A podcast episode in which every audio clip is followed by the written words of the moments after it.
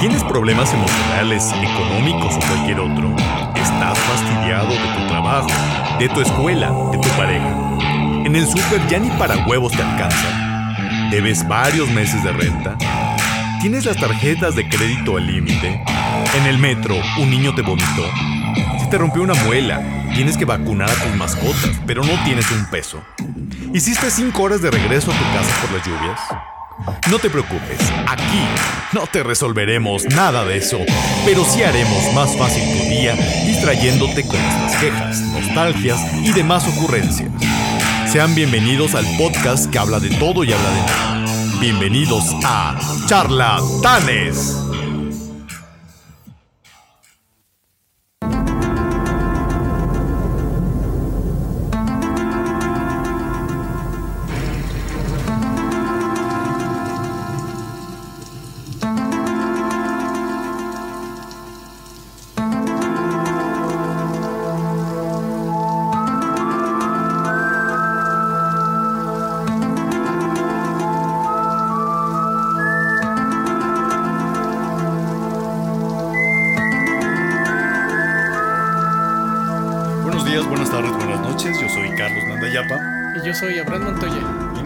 Episodio número 9 de la temporada 2 de los charlatanes, estaremos dedicando este episodio a hablar sobre las teorías de la conspiración. Y antes de principiar, permítanos una aclaración. Vamos a tratar este tema como un fenómeno de estudio que hoy, en estos tiempos de las redes sociales, ha cobrado todavía mayor fuerza. Si bien las teorías de la conspiración no son propias de nuestros tiempos, porque siempre han existido, lo que es cierto es que a partir del surgimiento de las redes sociales, estas teorías de la conspiración han cobrado un auge inaudito. Y podemos encontrar particularmente en Facebook como en YouTube, porque sus formatos así lo permiten, un sinnúmero de teorías de la conspiración y que propiamente no aparecen anunciadas como tal, sino que se venden como explicaciones alternativas a ciertos fenómenos que damos desde un punto de vista científico como dados, pero que sin embargo a partir de ciertos vacíos que ellos explotan, surgen toda una serie de explicaciones alternativas. Algunas podríamos decir interesantes y otras completamente inverosímiles. Pero lo que es cierto es que en la actualidad, a partir del auge de estas plataformas digitales y los algoritmos que están orientados a maximizar no la información, sino a maximizar los likes y a maximizar la rentabilidad de estas plataformas, podemos encontrar un sinnúmero de teorías al momento de abrir algunas de estas aplicaciones. Como referíamos, YouTube es una de las más famosas para encontrar este tipo de teorías y basta, estimado podescucha, que usted abra ahorita su aplicación y busque desde el hombre realmente llegó a la luna, las vacunas existen, Pedro Infante está vivo, entre otras linduras. Y aprovechando lo que es hoy la inteligencia artificial y aprovechando lo que es GPT Chat, le preguntamos, ¿qué es una teoría de la conspiración? Y nos dice esta maravillosa aplicación. Una teoría de la conspiración es una creencia o explicación no comprobada que sugiere que un grupo secreto y poderoso, que es siempre un ingrediente importante en estas teorías, está trabajando en secreto para lograr un objetivo malintencionado, generalmente en contra del bienestar público. Estas teorías a menudo implican la manipulación de eventos y personas y a menudo se presentan como explicaciones alternativas para eventos históricos o actuales, en lugar de aceptar las explicaciones oficiales o convencionales. Las teorías de la conspiración pueden ser peligrosas ya que pueden fomentar la desconfianza en las instituciones y socavar la confianza en los procesos democráticos. Pues bien, Abraham, Después de este prolegómeno acerca de las teorías de la conspiración y antes de iniciar con las primeras, ¿qué onda con las teorías de la conspiración? ¿Cuál es su propósito? ¿O tú cómo lo ves? Mira, las teorías de la conspiración siempre van a buscar una salida fácil a momentos difíciles. Eh, por decir, la Organización Mundial de la Salud describe que estamos viviendo en una infodemia. Ok. Que es un periodo en el cual vamos a tener una, un sinfín de bombardeo de información y que mucha de ella obviamente va a ser falsa. Ahora, podríamos ver este caso de las personas que incendiaron las torres de 5G, que fue en los Países Bajos. Ah. Ok. Y esto fue porque ellos leyeron por ahí, en redes sociales se, se fue propagando esta información de que esta tecnología generaba COVID-19. Ok. Y luego, por decir, había otras personas que negaban la existencia de los virus en, en, esta pandemia, a pesar de que habían o perdían familiares o personas cercanas, ¿no? Ahora, ¿por qué ellos creen esto, no? Bueno, cuando tenemos mucha desinformación, una explicación que sea sencilla y casual a los acontecimientos nos va a generar una sensación de control en nuestro conocimiento, ¿no? Y esto lo dice el psicólogo social de la Universidad de Cambridge, Sander van der Linden, que si una respuesta te genera esa tranquilidad y esa sensación de control, tú la vas a tomar como cierta y la vas a defender además. Ahora, por decir, tenemos a Marta Marchelewska, psicóloga social y política que estudia la teoría de la conspiración en la Academia Polaca de Ciencias. Ella nos va a decir que en una encuesta el, que se hizo en Estados Unidos, en esta pandemia el 50% de los estadounidenses estaban sometidos a un proceso de estrés. Y eso los llevaba a tener malestares y creer de una manera más fácil y sencilla todas estas este, teorías. Así por eso ahorita vemos que muchas agarraron como un segundo aire, ¿no? Es que al final cuando estaban metidos todos en sus casas por la pandemia, pues la ventana al mundo si se le puede decir así, pues era tu computadora, tu dispositivo móvil, y en efecto, ahí hubo el terreno más fértil para que todas estas noticias, estas fake news y todos estos procesos desinformativos tomaran vida. Exacto. Y fíjate que por aquí había visto otra otro dato de un psicólogo social también de la Universidad Libre de Ámsterdam él dice que las investigaciones demuestran que las personas pueden creerse estas historias y todo eso va a repercutir en su vida y en su conducta. Claro. No nada más es de que te la creo y medio lo, lo comunico, sino que al creerla va a formar parte de su vida, de su actuar, y esto tiene una implicación social con su entorno inmediato. Pero ¿estás de acuerdo que esos marcos de referencia son los peores? Exacto.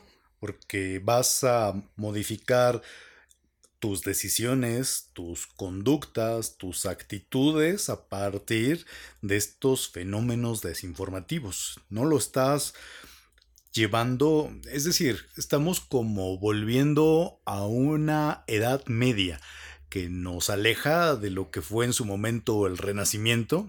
Y ahora, como diría una frase, porque ya en este mundo también donde se genera tanta información, pero se le atribuyen a Isaac Asimov y que decía más o menos así, que el aspecto más triste de la vida en este preciso momento es que la ciencia reúne el conocimiento más rápido de lo que la sociedad reúne la sabiduría.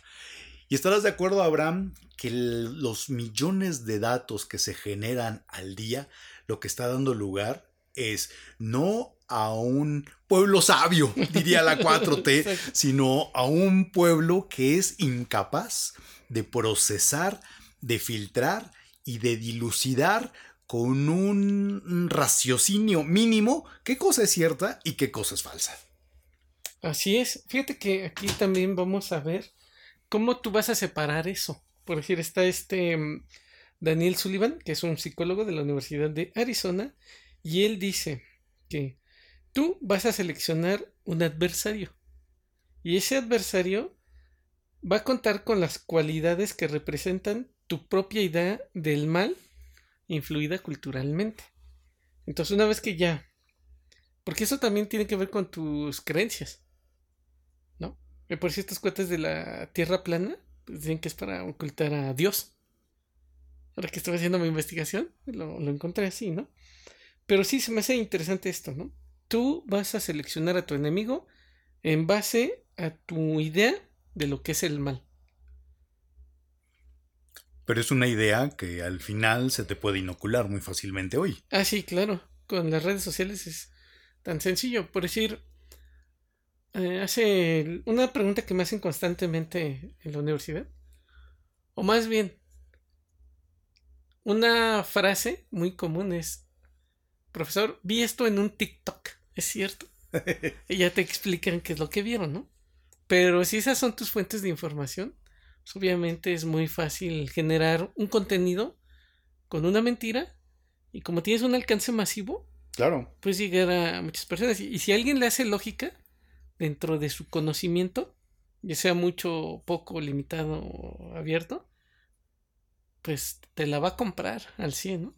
Pero es que esta, ese es uno de los grandes temas. Para que las teorías de la conspiración hoy tengan tanto auge, decíamos, no son monopolio de nuestros tiempos, de los tiempos actuales.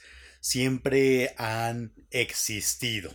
Siempre, siempre, siempre han existido. O sea, yo creo que desde la Biblia hay muchas lecturas en donde salen incluso diversas teorías de la conspiración, que algunos profetas eran alienígenas, que Elías en su carro de fuego realmente lo que vino fue era un extraterrestre y que se lo llevó, y que por ahí pasaron por Egipto y que hicieron unas máquinas cósmicas y que realmente después estos cuates las utilizaron como ya sea para eventos funerarios o para eventos religiosos, pero que realmente eran unos maquinones impresionantes. Entonces, siempre han existido. Pero ¿qué es los ingredientes que hoy tenemos? Lo que hoy tenemos es esto que tú dices. Tenemos redes sociales que lo que hacen es difundir de una manera impresionante la información. Y súmale a esto que nosotros hemos evolucionado en grupos. Y tendemos a defender a nuestros grupos. ¿Hemos evolucionado eh, eh, o hemos involucionado? Bueno, hasta cierto punto habíamos evolucionado y ahorita creo que ya vamos involucionando. Porque finalmente volvemos a esos temas pendulares de la propia historia, de los nacionalismos exacerbados, que cuando se salen de control, pues lo que fomentan son realmente los odios.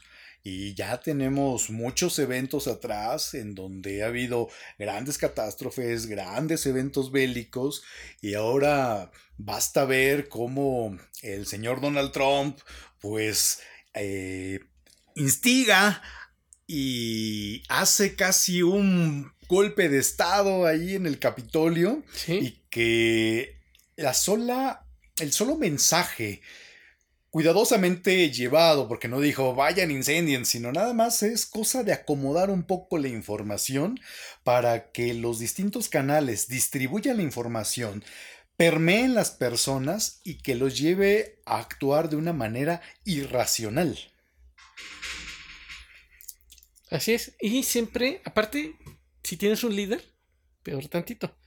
Por eso ahorita que mencionabas esto de Trump. Ajá este, él se inventa un enemigo, que son los medios, para sus fines. ¿no? Y muchas personas se la creyeron. Y aparte, entró en las redes sociales esta teoría de un grupo que se llama QAnon, ¿no? Que es un supuesto grupo que mueve las esferas del poder en Estados Unidos. Ok. Que hasta ahí vamos bien, pero... Ajá, sí, ahí suena como que... Ahí todavía te la creo. Todavía suena un poco lógico. Pero obviamente aquí le meten que son un grupo de pedófilos satánicos que conspira contra el presidente Trump. No contra los demás. Sino contra él. Solamente contra Trump. ¿Ok? Porque este cuate va a terminar con ese monopolio del poder, ¿no? Ajá. Y va a llevar a Estados Unidos a un siguiente nivel. Pero imagínate, Trump se entera de esto, no lo va a tomar en su beneficio. Es que precisamente aquí es donde las teorías de la conspiración, sobre todo en esta época, en, y, y es que las teorías de la conspiración en la época actual colindan con un riesgo real, porque ya la teoría de la conspiración va a trascender a un hecho anecdótico, en donde podemos decir Pedro Infante vive y hasta hace unos años cantaba en el sapo cancionero aquí en Ciudad Satélite, que son finalmente momentos eh, que se prestan a la risa anecdóticos, pero hoy, cuando estas teorías de la conspiración viven o coexisten con todo este mundo de la información y con la capacidad de intelegir esa información para fines particulares, como es esto que mencionas, que hay ciertos personajes que pueden valerse de esta llamada inteligencia artificial, ya no para generar una teoría de la conspiración para fines anecdóticos, lúdicos, eh, si tú quieres, sino que realmente pueden llevar a un trastocamiento del orden mundial. Fíjate que es curioso cómo todas estas teorías van a llevar como bandera, como punta de lanza, siempre ese orden y el control.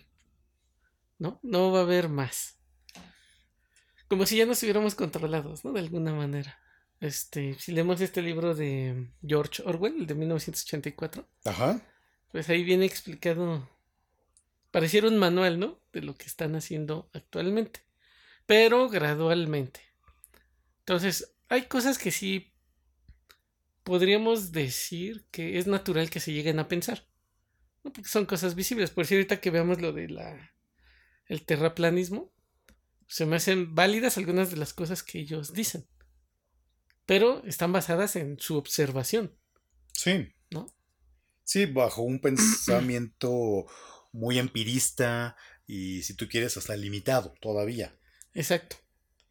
Pero pero ¿con cuál iniciamos? Pues, ¿por qué no iniciamos con el famoso Apolo 11? Exacto. 1969.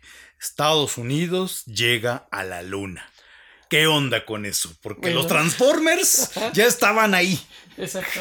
Vamos a darle cierto contexto a esto para que podamos estar en el, en el mismo canal todos, ¿no? Por aquellos años de los 60s y 70s, vamos a ver una carrera espacial que fue dominada por la Unión Soviética. Digamos que dentro de los puntos a favor de Estados Unidos fue el alunizaje, ¿no? Pero si veíamos todos los antecedentes, porque esto es parte importante del- de la teoría, ¿no? Ellos mandan el primer ser vivo al espacio, ¿no? Que fue Los rusos. los rusos, Ajá. ajá, los soviéticos, ¿no? Después ponen el primer satélite artificial alrededor de la Tierra. Ahí ya iban 2-0, ¿no? Después mandan al primer humano al espacio. ¿no? Que era este mm, Yuri Gagarin. Ajá. Y luego mandan a la gaviota, ¿Cuál es la gaviota? La primera mujer en el, Ah, ok. en el espacio, Valentina Tereshkova. Ok. Entonces ahí, este... Ya iban Sí, iban ganando con hasta todo. en género. Exacto. Entonces, obviamente Estados Unidos dice, la madre, o sea, ya nos van ganando, ¿no? Estos cohetes este, llevan mayores avances que nosotros. Entonces se ponen las pilas y dicen, este Kennedy, ¿no? Vamos a poner un hombre en la luna, Ajá. ¿no? Y con eso vamos a poner la balanza mediática de nuestro lado. Entonces, ya por aquellos años en 1969, bueno, la teoría dice que los alu- alucinajes del 69 al 72 nunca fueron ciertos y que fueron falsificados por los Estados Unidos para dar como bandera de que habían ganado la, la carrera espacial, ¿no? Contra la Unión Soviética. Ahora, es que ellos se preguntan, si tú le dices a alguien hoy en día y le refutas esto, te podría decir, bueno, entonces, ¿por qué no hemos regresado? Es que ahí, para generar una teoría de la conspiración, tiene que haber huecos. Exacto. Y esos huecos, el ser humano es muy hábil para llenarlos con explicaciones alternativas. Exacto. Entonces. Entonces ellos dicen, bueno, se defiende con eso de, oye, ¿esto por qué no regresamos? Primera pregunta, ¿no? La, sería como la de cajón. Entonces, obviamente. Bueno, la primera sería, ¿llegamos? Llegamos, exacto. O, porque no han regresado, ¿no? Sería la, la, segunda. Van como de la mando, ¿no? O sea, sí, o sea, uno porque, porque ese pequeño salto para un hombre que fue un gran salto para la humanidad de Armstrong. Eh, lo que dicen es eso que tú ahorita refieres, que todo fue un, un set ahí cinematográfico y que se basan en distintos hechos, como la propia, uno, que no había estrellas en el firmamento en una de las fotos. Dos, la bandera ahí ondeando. Exacto. O sea, nada más les faltó hacer como esa réplica de la Segunda Guerra Mundial donde ah, están todos ahí agarrando la bandera, ahí los astronautas. Entonces, esos eventos son los que dices, no mames, pues, ¿cómo es posible que esté moviéndose la bandera? Ajá. Pero es que se tiene un movimiento como acartonado, porque no se ondea. Mm, no, pero la pregunta es, eh, ¿se puede mover eso solo? Se puede mover solo. Porque entiendo que dicen que no hay, ¿no? Sí, en la ausencia de una mm, atmósfera, pues no debería de moverse. Pero si tienes una gravedad. Y si pones una fuerza, debe de haber un movimiento que contrarreste. Pero ¿por qué se movió en ese momento? Por la gravedad, ¿no? Porque, ah, es que le ponen abajo trae una como tira de acero para que la bandera se pueda desplegar bien. Ajá. Entonces, como esa bandera viene sobre una, un poste y tiene movimiento, tiene como una bisagrita, así como esta base. Entonces, tú pones la bandera, le gana el peso, le gana la gravedad, la poca que hay, y genera ese movimiento, porque no es un movimiento de viento. Ok. Pero bueno, vamos a entrar en un personaje. y vamos a decir los puntos que, que estos cuates tienen, ¿no? Fíjate que hay un libro que se llama El hombre sobre la luna, en la cual se menciona que, este, ¿cómo se llama? Todo esto fue falso y que todo fue filmado, ¿no? Aparte, debemos de tomar el dato de que Stanley Kubrick era el cineasta del momento, ¿no? El que podría generar todo esto. Ok. Entonces ahí, el nivel en el entierro tenía, pues le dijeron vente para acá, ¿no? Entonces, em, hay una, una asociación que se llama la Sociedad de la Tierra Plana. Los que empezaron con este tema de que las fotografías son falsas porque no hay estrellas en el firmamento. Eh, esa es la prueba número uno que ellos presentan. ¿no? Ok, entonces ante el juicio. Exacto. Los fiscales dicen prueba número uno. Prueba número uno, no hay este. No hay estrellas en el firmamento, en las fotos. Exacto. La otra es que hay unas sombras por la misma naturaleza del terreno donde ellos este, hicieron el alunizaje. Las sombras te pueden jugar malas este, bromas. Entonces, todos sabemos que la luz del Sol es unidireccional por la distancia en la cual se encuentra y el punto en el cual nosotros estamos colocados en el firmamento. Entonces, pareciera que en algunas fotos la sombra corre en direcciones contrarias, como si se tratara de un set de grabación en el que tienes varias, luminarias, colocadas. Entonces, te digo, esto es por la misma topografía del, terreno. Del terreno, ¿no? Que pareciera que, que están ahí. Y lo de las fotografías lo podríamos explicar porque el tiempo de exposición que tú necesitas para sacar una fotografía y que se pueda ver una estrella tiene que ser muy alto. Tienes que dejarla unos 20 segundos. Si no, pues te va a salir movida. Entonces, estos cuates llevaban una cámara Hasselblad, chulada de cámara, una 500 de la serie 500. Y obviamente, como ellos no podían estar fijos o en un, de manera estática, tenían que programar el obturador para que la fotografía saliera en chinga. Ok. O sea, el disparo era un flashazo papas. Entonces no deja entrar suficiente luz en el obturador y a la, a la película. Por eso es que no se ven las estrellas. Pero pareciera que aquí ya vinimos a desventirla, ¿no? Pero. Ajá. Entonces. Mira, por decir, dice, ¿por qué la bandera estadounidense ondea en algunas fotografías y videos si no hay viento en la luna? Primer pregunta. Dice, en las fotografías se puede observar que la bandera tenía un mástil superior para que permaneciera extendida. Ver el ejemplo, ¿no? Y los astronautas movían la bandera al colocarla y tenía arrugas y ondulaciones por haber estado replegada durante el viaje a la luna, o sea, pues, estaba chicharrada, ¿no? Lo que le daba en las fotografías una apariencia de que puede confundirse con que la bandera ondeaba. O sea, pues es la misma pues, venía doblada. No, estaba, no la plancharon antes. No la plancharon antes de salir, entonces por eso es que parece. Sin embargo, en los videos grabados en la luna se puede observar que la bandera queda completamente quieta, poco después de que los astronautas dejaran de moverla, y permanecía así mientras los astronautas no la movieran. Además, el hecho de que en la superficie lunar no haya atmósfera hace que no exista resistencia al movimiento. Es por eso que la bandera permanece en movimiento durante mayor periodo de tiempo. Ok. Entonces aquí es al contrario. Hay poca resistencia. Hay la ausencia de una atmósfera. Entonces eso quiere decir que se va a mover por más tiempo. Ahora, prueba número dos o el argumento número dos. Los astronautas tomaron miles de fotografías, todas ellas perfectamente expuestas y enfocadas. Ya lo dije, llevaban una Hasselblad, que son las mejores cámaras que uno puede encontrar en el mercado, y extremadamente caras. Dice, los rollos de repuesto no fueron afectados por la intensa radiación cósmica sobre la Luna, condición que debió de haberlos dañado.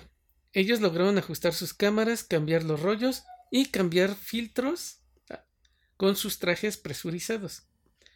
Ahí sí te puedo decir que eso es falso porque Hasselblad tiene su casa en Suecia. Entonces ahí modificaron la cámara. Uno de los que trabajaban en la NASA tenía su Hasselblad, la normalita.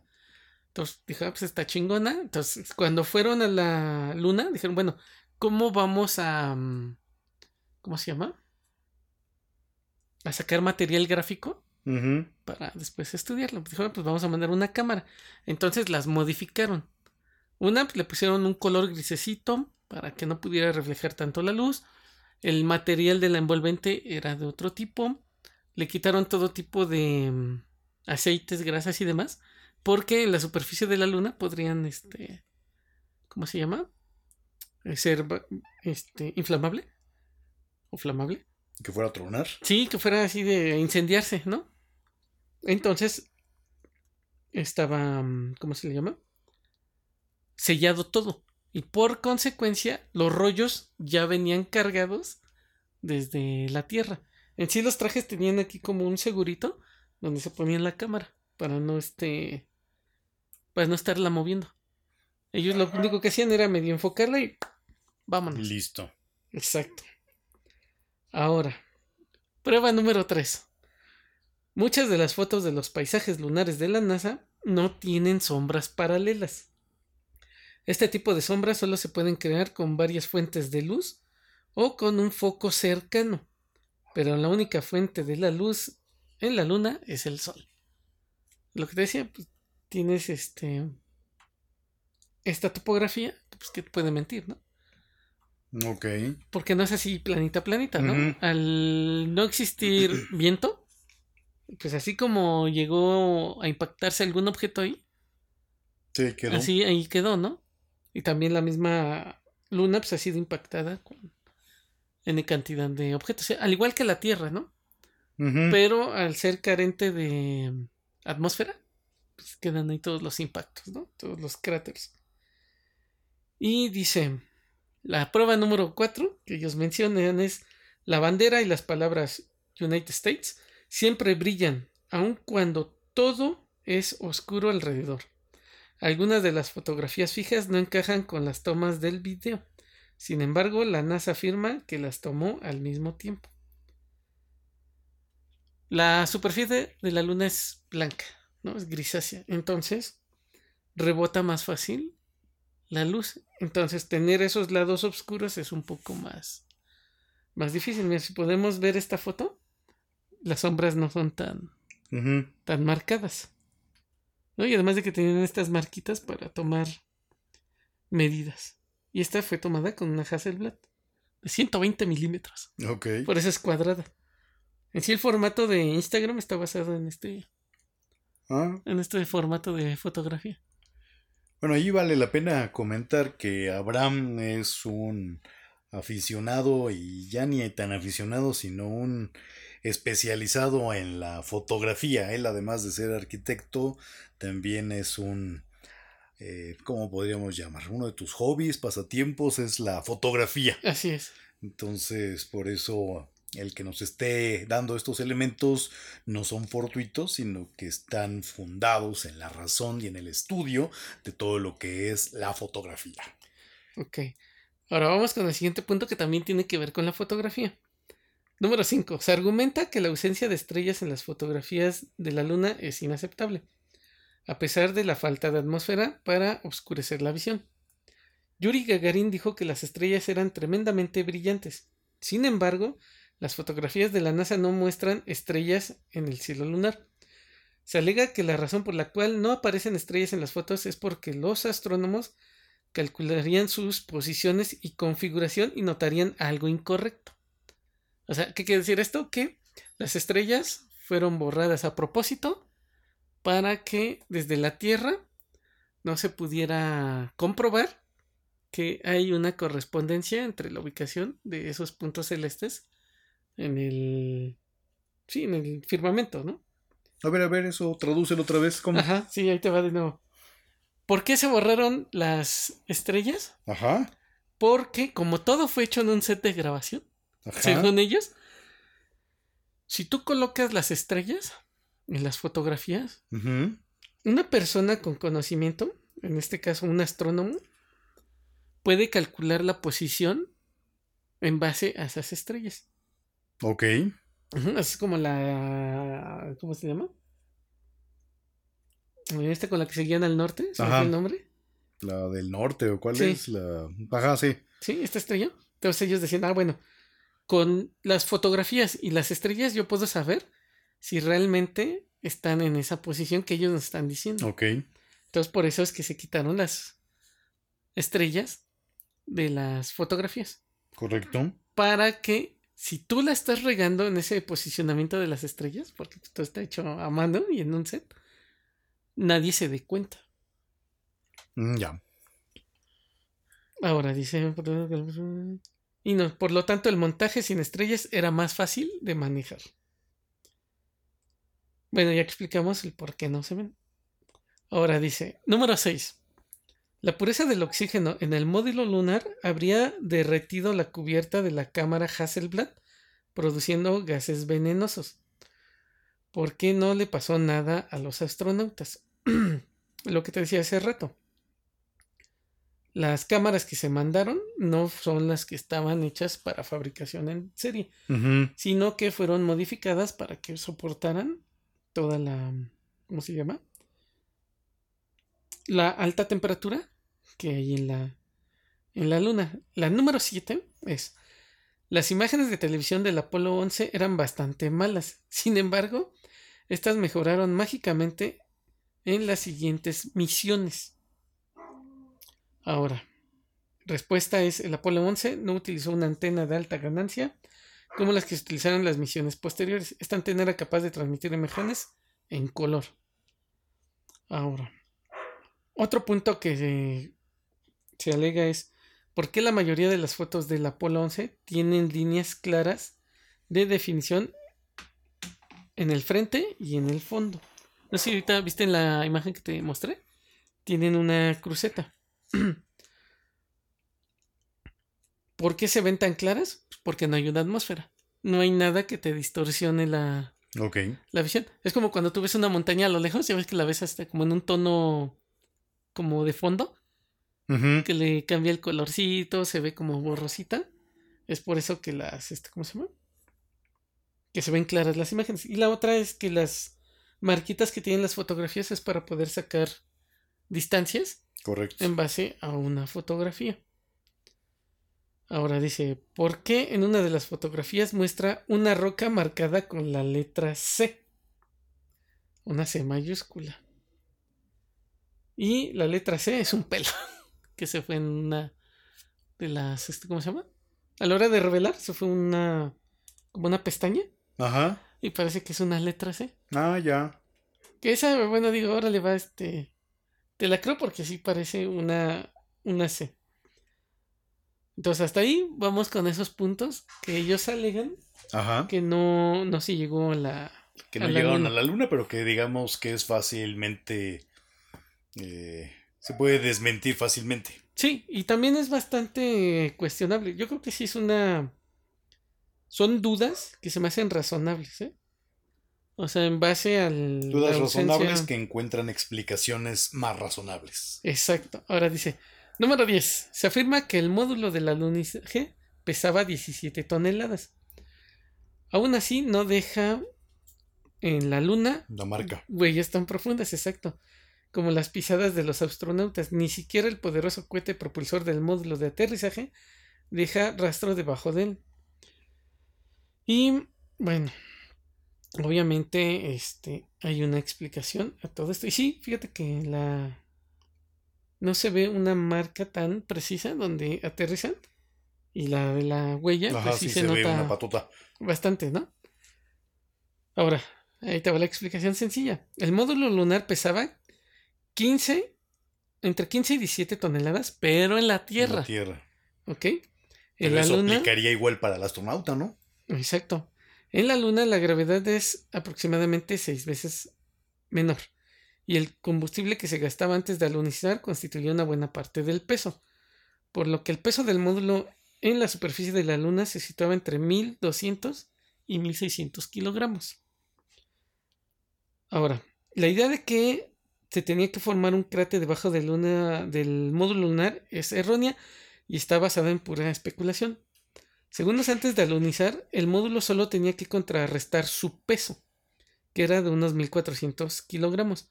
Por tanto, el motor del módulo tenía que proporcionar un empuje similar, incluso algo menor. Dividiendo esa fuerza de 1400 kilogramos entre la superficie de salida de la tobera, se obtiene una presión para mm, calcular este, la salida del gas, que era aproximadamente de 1.03 bares. Presión que disminuía aún más debido a la rápida expansión de los gases en el vacío, por lo que no era suficiente para crear un cráter.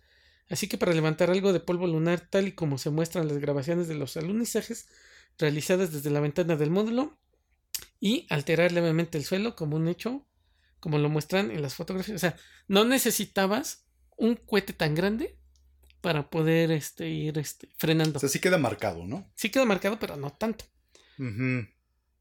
Ahora, las huellas son el resultado del peso desplazado al aire o a la humedad. Ah, eso está interesante. Es como cuando tú vas en la playa, ¿no? Y vas pisando y se marca de una manera muy rápida tu huella. Entonces ellos dicen que la huella que se marca en, en la misión del Apolo es porque hay humedad y es como tierra mojadita, ¿no? Entonces, Pero es posible humedad ahí. no. Pero es que no hay eh, atmósfera. Y entonces, Se puede quedar este, marcada de una manera más sencilla. pero eso aplicaría igual al artefacto. O sea, el artefacto entiendo que hay una huella y que debería ser, en términos relativos, más pronunciada que la pisada. Es que ellos dicen que cuando tú aterrizas, como traes un cañonzote o una tobera ahí encendida, debiste de haber dejado un cráter. Pues no un cráter, pero sí Una marca más una grande. marca más grande que la pisada. Exacto. Pero lo que ellos nos dicen es que como la gravedad es distinta y es un vacío, el gas actúa de una manera distinta. Entonces necesitas menos gas y menos interacción y no necesariamente eso va a dejar un cráter. Pero no, no, sí no se cráter, ve que... pero sí una huella. ¿Y esa huella está en las fotografías? Sí, pero no es así tan clara como la de la, Exacto. la de la huella. Entonces te digo, hay unas, mm, ¿cómo se llama? Am, preguntas que sí son naturales, que puedan ser resultado de la observación. Pero siempre todo tiene una, una respuesta lógica. Y es lo que ellos nos están comentando en esta parte. Ahora, lo que hablábamos sobre la huella de Buzz Aldrin, no es necesario que haya humedad para dejar huellas en un terreno. En la Tierra, las huellas sobre la arena suelta se desmoronan ante la falta de humedad, debido a que la acción conjunta de elementos climáticos produce un efecto erosivo que desgasta las irregularidades de las partículas de la roca que se forman. Ok. Así los granos de arena son redondeados y carentes de aristas o vértices. El regolito lunar está conformado por partículas de roca finamente divididas que no han sufrido el efecto de la erosión, por lo que mantienen aristas irregulares que hacen que interactúen entre ellas con mayor fuerza de rozamiento, lo que se traduce en que ante un evento mecánico como un peso sobre este, con un tramado definido, en este caso que sea la, la bota, mantiene la forma inalterada. Si lo traducimos al español es, Ahí está la pata. ahí está la pata. No, más bien es, en la tierra se deforma porque ya hay una erosión. Todos los materiales ya están redondeados. Por decir, el de la Correcto. arena de la playa, Sí. si tú los ves en el microscopio, son boleaditos todos, ¿no? En este caso, como no hay una superficie o una atmósfera en la superficie No hay fricción. no hay fricción y entonces se quedan más como este cubitos o como piramiditas, ¿no? Y eso hace que las formas, Permanezcan. exacto, no se deformen. Son varias, ¿eh? Los puntos. Pero a ver, entonces, lo que tenemos es que hay una teoría de la conspiración, una teoría de la conspiración que nace en un contexto geopolítico bastante interesante, que era esa lucha por la primacía entre lo que era la Unión Soviética y Estados Unidos. Así es. Y ese, esa confrontación entre las dos potencias da lugar a que surja también una teoría de la conspiración en donde básicamente quieren apoyarle al Apolo 11 su llegada a la Luna.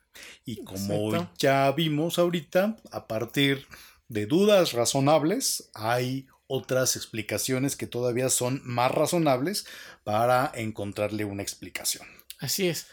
Y fíjate que uno de los puntos interesantes o que más se mencionan dentro de esta teoría es que todo fue una transmisión hecha desde un set de grabación. Rebotaban la imagen y ya la mandaban, ¿no? Se dice que para hacer este efecto como de barrido, ya tenían todo grabado y pusieron la cámara ante una pantalla. Y ya ves que cuando tú haces una grabación en una pantalla directa, se ve el barrido, que son las, los fotogramas por segundo. Ok. ¿no? Entonces ahí entran en. No en conflicto, pero sí. Acuérdate que la televisión es un barrido de imágenes. ¿No? Entonces, como el- la cámara graba a 24 cuadros por segundo, obviamente no te va a captar todo el barrido completo. ¿No? Esa es una ilusión que crea nuestro cerebro, porque se mueve tan rápido la imagen. Pero la cámara, que sí alcanza a captar esos, este, ausencia de imágenes por el mismo barrido, pues dices, ah, pues qué pasó aquí, ¿no? La otra es que se dice que llevaron a Stanley Kubrick para que él generara el set y e hiciera el montaje de, de esta transmisión en vivo, ¿no? Y que después daría Odisea, En el espacio. el espacio. A ver, yo creo que hay eh, siempre muchos, digamos, puntos interesantes para estar botaneando una tarde dominguera, estando ahí elucubrando sobre si la humanidad llegó o no llegó a la luna. Yo creo que también en la cultura popular el tema adquiere también cierto sentido cuando hay información incompleta. Y entonces, o, o si no información incompleta, que no está la información socializada. Porque como decíamos al inicio, eh, por ejemplo, los algoritmos de estas plataformas como YouTube no están orientadas a informar con base a un método científico que te muestre realmente cuáles son los hechos que la ciencia ha podido explicar, sino que está diseñado para maximizar vistas. Y entonces ahí salen todas estas teorías de la conspiración de manera muy fácil en el momento en que uno abre estas plataformas. Y entonces decíamos, hay ciertos vacíos de información y esos vacíos de información, ya sea porque no hay información o porque no se difunde, y que luego son explotadas por también estos creadores eh, televisivos como en la película de los Transformers. Uno, porque tú corrígeme, tú que sabes más de esto. Lo que vemos desde la Tierra es nada más una cara de la Luna. Así es. Y que hay un lado oscuro. Eh, en teoría, pero no es Pero a lo que voy es, en el momento en que tú tienes, o sea, porque no es tanto para decir si creemos o no creemos, sino para ir como explicando cómo cocinar una teoría de la conspiración. Sí. Entonces, si tú nada más ves una cara, entonces el pueblo sabio va a decir, oye, ¿y qué hay en el otro lado? Y entonces ahí es donde se abre este imaginario colectivo. Y en este imaginario colectivo, desde misiones de los rusos que llegaron también allá y que fueron devorados por criaturas que están en el otro lado, hasta esta película de los Transformers que estaban ahí, los Transformers ahí estacionados en la luna, pero del otro lado. botaneando, ¿no? Botaneando casi, y que te lleva a otro tipo de, de elementos que son verdades porque viene a colación y porque no hemos vuelto.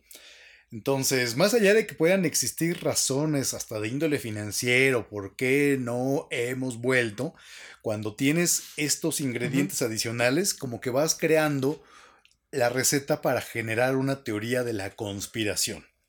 Porque tú tienes un lado de la luna que nunca ves, tienes también la pregunta ¿y por qué no hemos vuelto? ¿Qué vieron ahí que no quieren que nos enteremos? Porque esa es la lógica deductiva que hace el ser humano y que es explotada por todos estos canales que hay en las redes sociales como para decir, si lo manejan de una manera muy articulada y sobre todo ahora pensando en estas inteligencias artificiales, te pueden hacer teorías bastante lógicas, no científicas, pero lógicas para decir, no hemos vuelto, porque en el otro lado lo que encontraron es uno, dos y tres, y que adicionalmente no quieres que no quieren que sepas lo que hay del otro lado, porque el fin del mundo está cerca. ¿Está ido? Bueno, realmente no se volvió porque mm, lo mismo que puedes obtener mandando personas, lo puedes obtener mandando sondas. Y las sondas son mucho más baratas que las misiones Apolo. Sí, es una razón financiera, científica y de costo-beneficio. Exacto. Pero ya también ya se pasaron, o sea, ahorita sería, ya después de tantos años que no han mandado una misión tripulada a la Luna, pues ya sería rentable, ¿no? Pues fíjate que como la tecnología ha ido avanzando, al mismo tiempo su costo es mayor, en estos casos. Entonces ahorita una misión a la Luna con nueva tecnología sería mucho más costosa. Pero lo que sí se está buscando es tener una mm, como base lunar en la cual ya se puede hacer este minería. Minería y que también entiendo como para hacer viajes más largos que el otro el puente, ¿no? Sería. exacto, y que, el, y que la otra frontera a la cual queremos llegar es a Marte. Así es. Entonces, este, digamos que la luna sería como que la primer parada y de ahí te vas para, para Marte, pero es que también Marte no es como que llegas en dos días, ¿no? Lleva bastante tiempo. Sí, y ahí vienen también otras tantas teorías de la conspiración que no hablaremos de ahora, pero bueno, desde el planeta de los simios recordarás que van en camino los es la misión humana a Marte, ¿te acuerdas? Sí. Creo que se llamaba Ícaro o cómo se llamaba la... La nave, ay, no me acuerdo. ¿Cómo se llamaba? Pero bueno, el tema es ese, que para tener una teoría de la conspiración hay que tener, uno, muchas preguntas, dos, pocas respuestas inteligentes, Exacto. tres, explicaciones alternativas lógicas, Sí. que no por ello científicas, y que sea un tema que cause interés a la humanidad. Y cuando hablas de la luna y que puedes decir es que ahí hay una base alienígena, Ajá. ah, dices, no, pues ahí sí ya me interesa. Eso ya empieza a tener como que las bases del morbo. Y cuando hay todos estos agitadores en las redes sociales, bueno, pues cuanti más. Pues peor tantito, ¿no? Exactamente, pero bueno, eso fue la primer teoría de la conspiración. Sí, una, creo que es de las más famosas, ¿no? En Es que- de las más famosas, en efecto. Y ahora, pues junto con Pegado, yo creo que podemos pasar así muy rápidamente a lo que son estos llamados terraplanistas, que en un punto creo que nos parecería hoy, en el 2023, imposible pensar para muchos de nosotros que existiera gente que sostuviera, afirmara, defendiera, financiara investigaciones para sostener de que la Tierra es un como una monedota plana y que obviamente hay algunas explicaciones que pueden tener ciertos elementos más lógicos Ajá. y otros como el que ya comentabas, en donde es básicamente como los videojuegos. Si tú recuerdas cuando jugábamos videojuegos, Sí. sobre todo estos donde te puedes mover un poco más libremente, pues tú quieres explorar. Sí. Y hoy hay juegos que te permiten eso. Pero anteriormente te acuerdas que estaban topados Sí. Y ya no podías, decías yo quiero ir más allá y ya no podías, ya no podías ir más allá. Y más o menos te dicen algo así ahora también estas explicaciones más extremas en donde lo que rodea a este plato enorme que es la Tierra son los hielos eternos de la Antártida y que más allá están cosas que no debes saber o que no puedes comprender como es el propio Dios. Pero dime, porque hasta hay asociaciones de terraplanistas. Así es. Mira, los terraplanistas también afirman que, obviamente, como tú dices, va junto con pegado, que el hombre no llegó a la luna. Vamos a empezar de desde cómo ellos explican las cosas. Ellos dicen que la Tierra, o su teoría afirma que la Tierra tiene forma de lenteja. Ah, de lenteja. Sí, es una lentejita así, Ajá. chistosona, ¿no? Pero plana en la superficie. Ok. Y en la parte inferior, sí es curva o es una sección de esfera. Ok. Entonces, y esta parte superior está protegida con una especie de cúpula. ¿Ok? Y adentro de esta cúpula están el sol y la luna.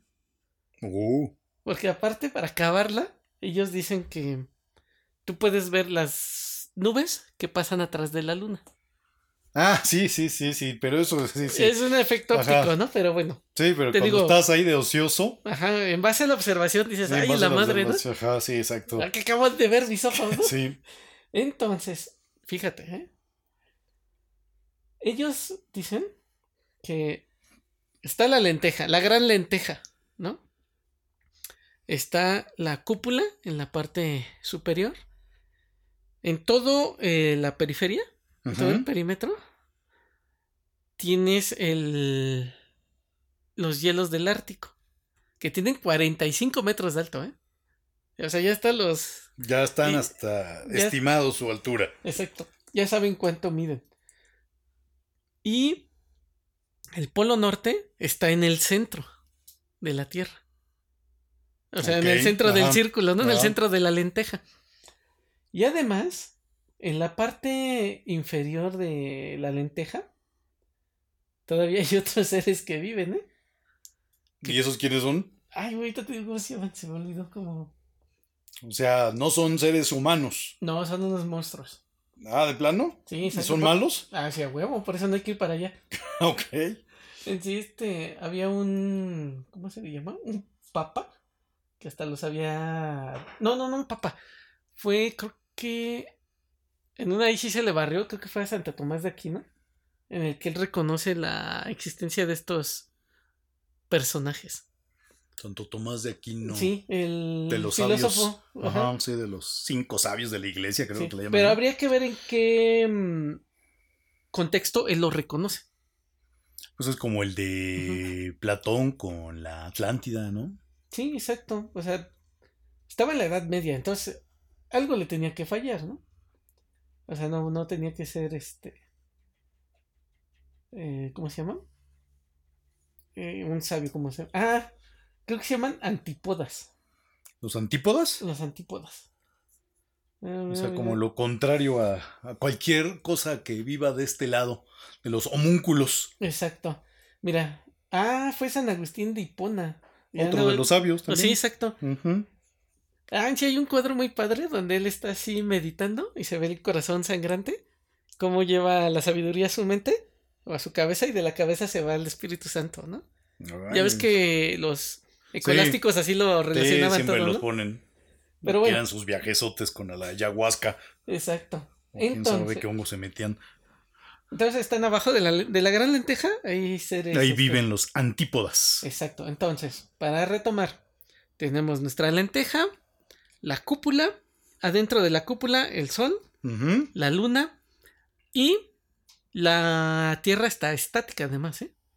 Los que se mueven son la el sol y la y la luna. O sea, contrario a lo, o sea, contrario a lo que decía Galileo. Exacto, sí, Galileo este no tuvo nada que ver con ellos al parecer y hay un libro muy padre de las fases de la luna de Galileo. Ahorita me acabo de acordar, pero sí, otra, es otra historia, ¿no? Entonces, se me hace curioso los puntos que ellos este, defienden. Ah, Australia no existe además, ¿eh? ¿Y qué es? No, esa es una conspiración también. Australia no existe, es como... O sea, que ir a la ópera de Sydney es imposible. No, no existe. Te van a llevar a algo que... Una islita que anda por ahí, pero no es Australia. Australia no existe ni Finlandia, ¿eh? Ah, tampoco. ¿Y por qué Finlandia no? Pues no sé, estos güeyes están O cañones. sea, se salían de su lenteja. Exacto. ¿Y México sí existe o también somos una gran simulación? No, sí, sí existimos, pero tal vez somos este, seres más grotescos y... Y más exacto, y es nuestro país más grande o más chico. Porque también entendería que Es más alargado. es más alargado. En sí, los terraplanistas dicen que el escudo o el logo de las Naciones Unidas está basado en la Tierra plana, porque ellos saben que realmente es así. Ah, entonces mira, los malditos de Ajá, Naciones Unidas lo Sí. saben y no lo dicen. Exacto.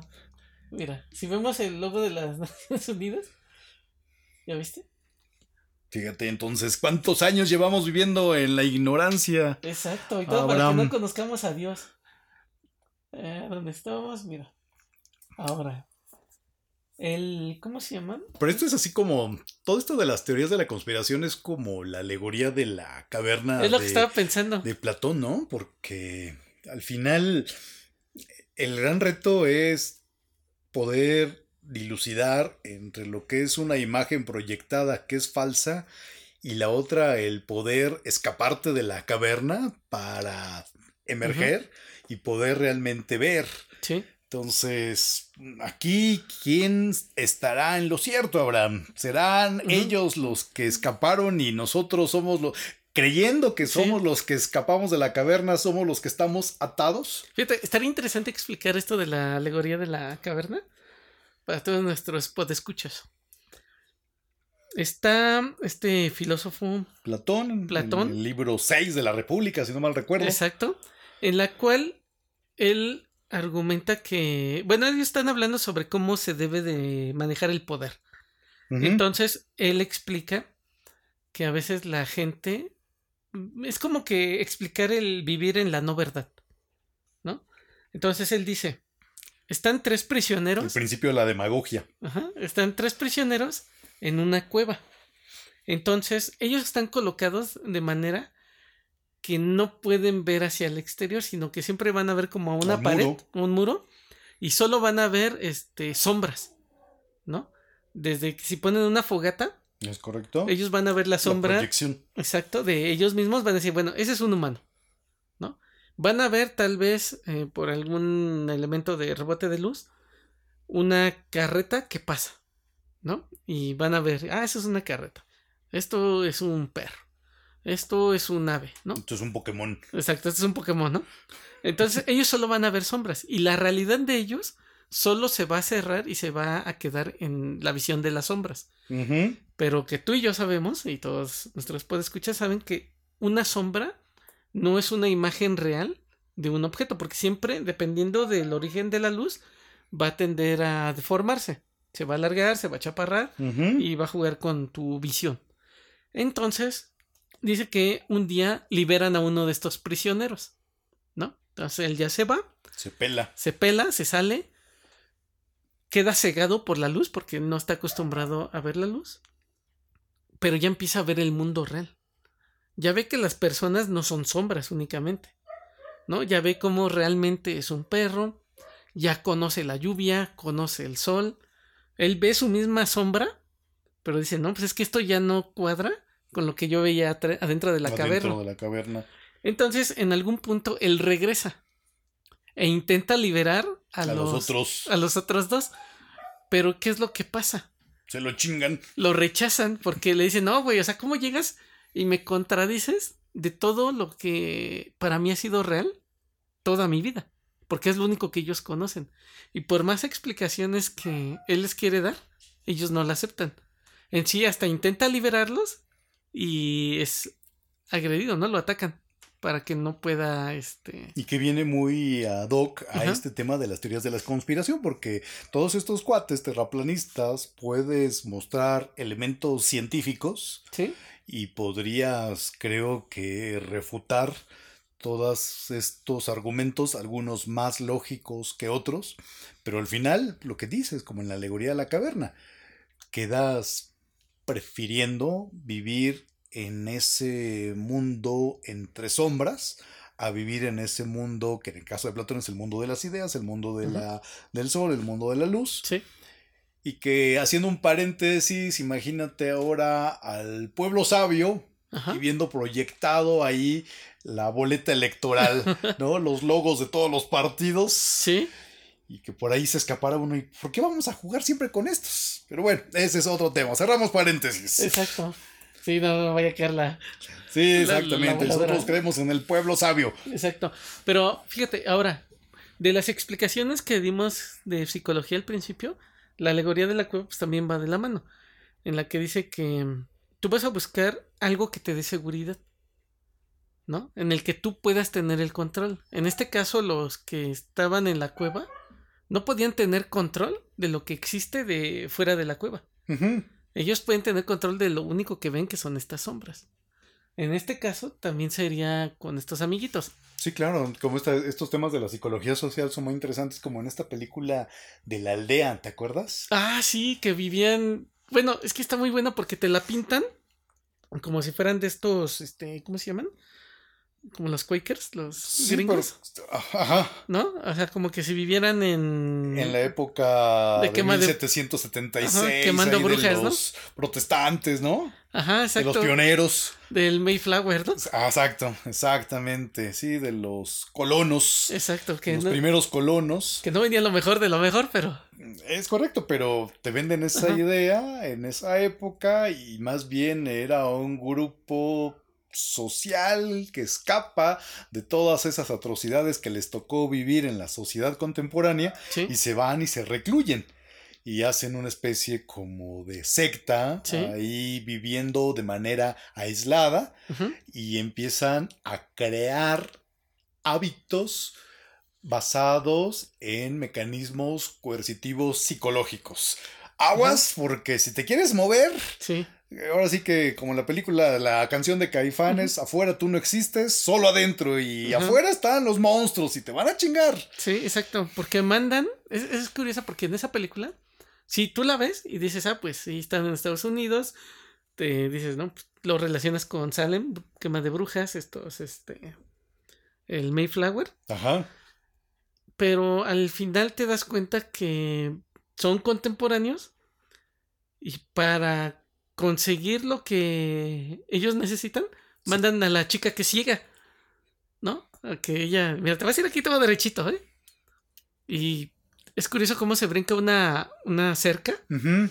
Y enseguida llega una patrulla, ¿no? Y te vas a chingar, o sea, ¿qué pasó, no? O sea, ya me estás combinando aquí dos tiempos y espacios muy distintos, ¿no? Entonces cuando te cae el 20 de que, no manches, estos güeyes tenían a todos con unas creencias ahí para que no se escaparan y no vieran el mundo real o contemporáneo, moderno. Y que te llevan también de la mano a otra de las grandes teorías de la conspiración que tampoco es tan fácil refutar. Es así, que es la teoría de la gran simulación. Ajá, esa que... Porque al final esta chica ciega que escapa, pues puede encontrar un paralelismo con la alegoría de la caverna. Sí porque quién es quien ve, quien menos dotado estaría para ver y quién es quien finalmente sale. Sí. Eh, y en la teoría de esta de la gran simulación, pues lo que dice es que realmente todo lo que vemos, todo lo que somos, realmente es una gran simulación y que sea de una manera muy fácil la podemos referir a este tipo de películas de Matrix,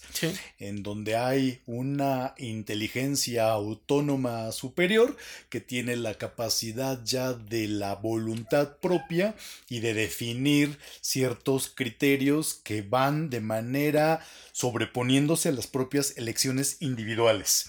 Y por eso quien quiere vivir la vida real, pues tiene que elegir entre tomar la píldora roja, tomar la píldora azul. Si no mal recuerdo, la píldora azul pues, es vivir como en el Viagra, vivir así el mundo feliz. Y la píldora roja pues, es darte cuenta que lo que estamos viviendo, así como en esta película de la aldea, pues todo es una simulación. Y lo que estamos viendo es producto de una gran inteligencia artificial que está programando algoritmos y que lo que estamos tocando realmente no lo estamos tocando, sino que estamos sintiendo una programación que nos lleva a una identificación de un sentido, un reflejo, un tacto, pero que realmente esto no está ocurriendo. Sí, seríamos como un videojuego, ¿no? Pues seríamos como una especie de videojuego. Los Sims, ¿te acuerdas? Exactamente, que es al final es eso, que tú puedes, por eso el cuate, el este que los traiciona en Matrix dice, pues si me, pues, pónganme, pero pónganme como un millonario, ¿no? o sea, ya un magnate, si vas a vivir esto, pues ya la vida loca. Y esto también va de la mano a otra de las teorías de conspiración de un neurocientífico mexicano que se llama Jacobo Greenberg. Sí que desaparece misteriosamente en 1994. Y ahí tienes otro de los ingredientes para generar una teoría de la conspiración. De desaparición. Que es precisamente alguien que desaparezca. Alguien que tenga algo que contarse sobre esa persona que estaba investigando. Y entonces ahí también dicen, ah, pues es que este cuate ya se estaba dando cuenta a partir de sus investigaciones con los chamanes, que con una tal Pachito, Panchita, no recuerdo cuál es el nombre o el apodo de esta chamana, pues que operaba a partir de energías y que operaba a partir de energías porque lo que hacía era realmente encontrar el algoritmo con el cual te voy a cambiar el hígado, pero pues el hígado es físico, no ni madres, cabrón. El hígado es nada más una energía que traducido en ceros y unos es nada más que esta cabrona encontró el lenguaje de programación de manera, si tú quieres, muy fortuito y que puede curar porque te reprograma nada más en la gran Matrix. Y entonces dice, no, Jacobo Greenberg ya se estaba dando cuenta y dicen desde los que lo mandaron matar, que lo desaparecieron, los que lo abducieron y desde los que dicen que la CIA lo puso a trabajar para ellos, pero que nunca más se volvió a saber. Ok. Pues regresando a la Tierra. Ya, regresando. Sí, ya nos fuimos muy lejos, ¿no? que se pone bueno esto, ¿eh? Pregunta número uno de los terraplanistas. ¿Por qué no se ve la curvatura de la Tierra Sí, vivimos en una esfera. Y ahí te dice, los terraplanistas aseguran que no hay una curvatura visible en el horizonte y que ni siquiera se aprecia desde las alturas. Ellos dicen, tenemos testimonios de pilotos de avión que dicen que no se puede ver ninguna curvatura. Se ha sugerido que las ventanillas de estas naves distorsionan la vista de los pasajeros y se les hace creer que ven una curvatura. Asegura la Flat Earth Society. Ay, no más, ¿eh? Ahora. ¿Cuándo ves una curvatura en un avión comercial? Nunca.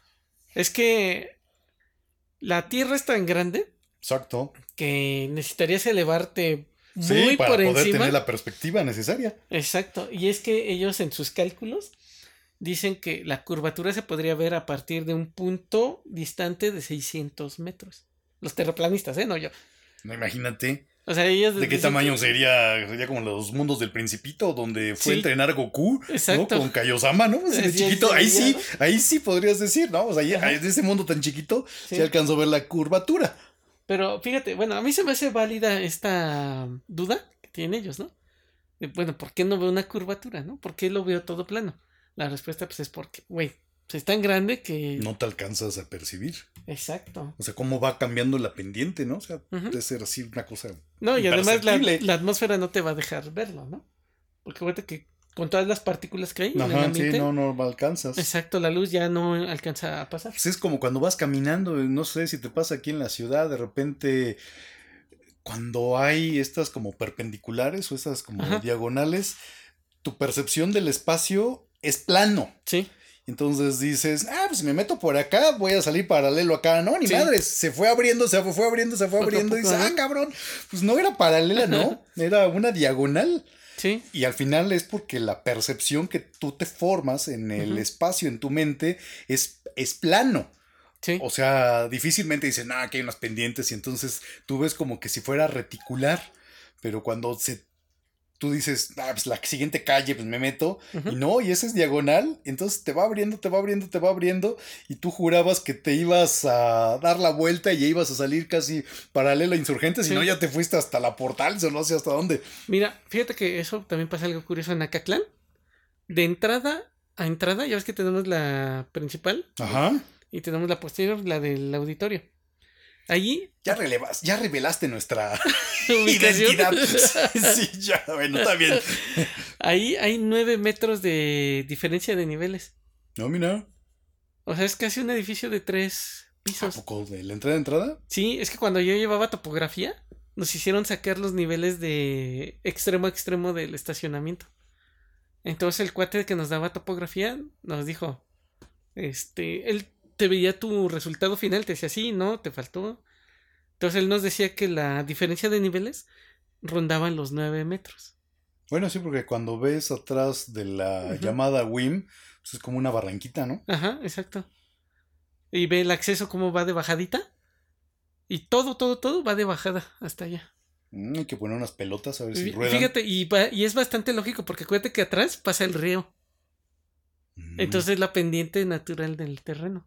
Uh, Entonces son cosas que uno no puede ver, pero percibir, pero que suena como que dice, no, pues es plano. sí, o sea, pareciera que está plana, pero no, o sea, va de bajada. Sí, exacto. Pero bueno, entonces, una pues es la curvatura de la Tierra que no la, no la pueden ver, ¿no? Ahora dice, la teoría de la gravedad. Para quienes sostienen que la Tierra es plana, las afirmaciones de Isaac Newton sobre la interacción gravitatoria entre los cuerpos con masa es absolutamente falsa. ¿Ok?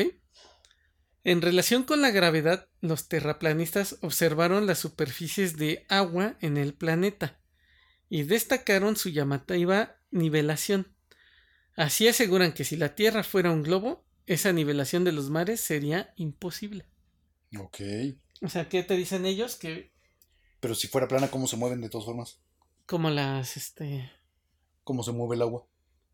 es, es que como están en un balde plano, Ajá. este, ah, es que ellos dicen que si fuera esférica, el agua no sería sí, no plana. estaría plana. Bueno, ¿No? por- pero bueno, porque ahí no meten esta variable de la gravedad, ¿no? Sí, para ellos no existe. Entonces, es que ellos dicen, más bien el que el, el agua se mantenga plana, ya descalifica o tacha la teoría de la gravedad. De que es un globo. Ajá, exacto. Sí, son cosas que Le encuentran, como ¿no? intuitivas y dices, ah, podrían ser. Pero lo que se me hace muy chistoso es que hasta hagan congresos y hagan así que seminarios. No sé si Ah, habrá sí, algunos profesores de carrera que metan ahí, ¿no? Y fui al, al congreso de los terraplanistas, porque creo que tienen cada año, no sé, como que hay congresos mundiales, ¿no? Mira, el primer encuentro de terraplanistas se va o se realizó el 2 y el 3 de marzo en Colón, en Buenos Aires, Argentina. Te luego en Argentina. Pues, ¿qué te digo? Luego, la número 3. Dicen que es una conspiración mundial. Dice, hay imágenes, lo admiten, pero no se vio nunca a la Tierra girando desde el espacio. Ahí ya como que sí me, me complican la vida. Deducen que no se puede confiar en la evidencia científica de organismos como la NASA, que podrían mentir fácilmente y que los astronautas, siguiendo el mismo razonamiento, podrían haber sido sobornados o incluso engañados por terceros. Para los terraplanistas tampoco son reales los satélites. Mm. O sea, esa ya como que... Imagínate. ¿Qué cantidad de dinero necesitarías para callar tantas voces, no? Bueno. Sí, entiendo en este contexto que está, complicado, ¿no? Ajá. Pero sí creo que hoy hay ciertas organizaciones que pueden tener esa capacidad de inocular cualquier teoría. Pero tipo los gigantes informáticos. Exacto. Pero fíjate, si esto me lo dijo una vez este, mi compadre el Jesus, no me acuerdo el dónde lo escuchó o quién se lo explicó, pero le decía, güey, si tener un secreto entre dos, tres personas es difícil, imagínatelo entre diez, entre cien, entre miles. ¿Cómo puedes controlar esa información? Haciendo que crean como un acto de fe. Pero en, en este caso de los astronautas que dice que fueron sobornados, No creo que fueron sobornados, sino que fueron instruidos en el sistema eh, formativo que va a dar la información y la formación que requiere el sistema. Pensando en esa lógica, Sí, ¿no? Sí, como diciendo- ellos, ¿no? Sí, no estoy diciendo que... que la defiendes, ¿no? Sí, no, no, no, no, no, pero, o sea, creo que hay muchos mecanismos de alienación y muchos aparatos ideológicos para que puedas lograr eso. Pero me parece interesante. Sí, obviamente te- tienen su lógica, ¿no? Ahora, ¿qué pasa con el día y la noche? Según los terraplanistas, el radio de la órbita del Sol respecto al eje de la Tierra varía a lo largo del año. Es más chico cuando es verano en el anillo norte y es más grande cuando es verano en el anillo sur. Además, el Sol sube y baja, es decir, se mueve dibujando un 8 a lo largo del año. En cuanto a los ciclos diarios, aseguran que el Sol simplemente ilumina una porción de la Tierra por vez. Ok. O sea, ahí esa ya no se las compro tanto porque se supone que es plana, no hay ningún elemento que te pueda este que te impida la, la visión, ¿no? Del- o el paso de la luz. Pero bueno, en su lógica, esto es lo que pasa. Ahora, hay un punto, este, un siguiente punto. Ah. Híjole, es que estos cuates están. Es que ellos dicen que en el. en todo el perímetro ya hay unas este, capas de hielo que tienen 45 metros, Metros de altura. de altura. Una, no sabemos de dónde sacaron el dato, que son de 45 metros. Como por qué el monte Everest sería más alto. ¿no? Que, que este perímetro, ¿no? Y segundo, pues manejan que hay como unas especies de pilares o estalactitas en la parte inferior de la gran lenteja, Ok. que son las que soportan la, la Tierra. No sé si tengo que ver algo, el título del libro de los pilares de la Tierra. Ah, ya, no, quién sabe. Habría que leerlo. Ahí lo tengo, pero no lo he leído. Sí que es esta novela histórica, ¿no? Sí, exacto. Que es como del medievo, ¿no? Algo así. Ajá, sí, exactamente. Pues mira, yo creo que es bastante interesante esta cosa de los terraplanistas. y que nos muestra cómo ir cocinando una teoría de la conspiración, insisto, a partir de ciertas argumentaciones que parecen lógicas y que adicionalmente tienen sus teóricos, porque finalmente esos teóricos son los que dan lugar a este tipo de argumentaciones que hacen como debatible el fenómeno, porque si no hubiera estos teóricos, estos eh, profetas de los terraplanistas, como que habría poca materia de discusión, pero en la medida en que ellos generan sus propias argumentaciones lógicas es donde se genera el debate. Exacto, mira, en el buen nombre de Santo Tomás de Aquino, él sí sostenía, ya en la Edad Media, que la Tierra era una esfera. Y aquí hay unas, este, unas ilustraciones donde él ya lo, demuestra. Y los antípodas eran de reconocidos por ¿quién era? San Agustín. San Agustín, San, Agustín, de Hipona. De Hipona, pero eso fue defendiendo también la, a la Biblia. Porque no podía ir en contra de, ¿no? Sí, no, bueno, y ahí también. Ese, ese libro es muy complicado, maestro. Exacto. Muy polémico. Mira, es más, déjalo, leo. El problema de los antípodas. El debate más intenso durante el final de la antigüedad y el comienzo del medievo en Europa occidental no era la esfericidad de la Tierra, sino la posibilidad de la existencia de habitantes en el extremo del globo opuesto. Los llamados antípodas. Esta creencia, a diferencia de la esfericidad, era muy difícil de reconciliar con la visión cristiana de una, una humanidad unificada, descendiente de una misma pareja original, y redimida por Jesucristo. San Agustín de Hipona argumentó en contra de que hubiera habitantes en las antípodas. Ah, no, mira, yo me estaba equivocando. Más bien él decía que no ah. existían. Ah, mira qué bueno que ya, ya, ya, le llevas a generar una teoría de la conspiración contra sí, ya, ya andaba embarrando a San Sí, exactamente, sí, sí, sí. Ahí está otro elemento más para generar una teoría de la conspiración. Una lectura rápida y que se va un conector. Exacto, ya se me andaba barriendo, ¿eh? Y una disculpa a San, a San Agustín y a Santa Tomás que ya los andaba. Que nos escuchan. Exacto. Eso fue entonces la segunda teoría de la conspiración.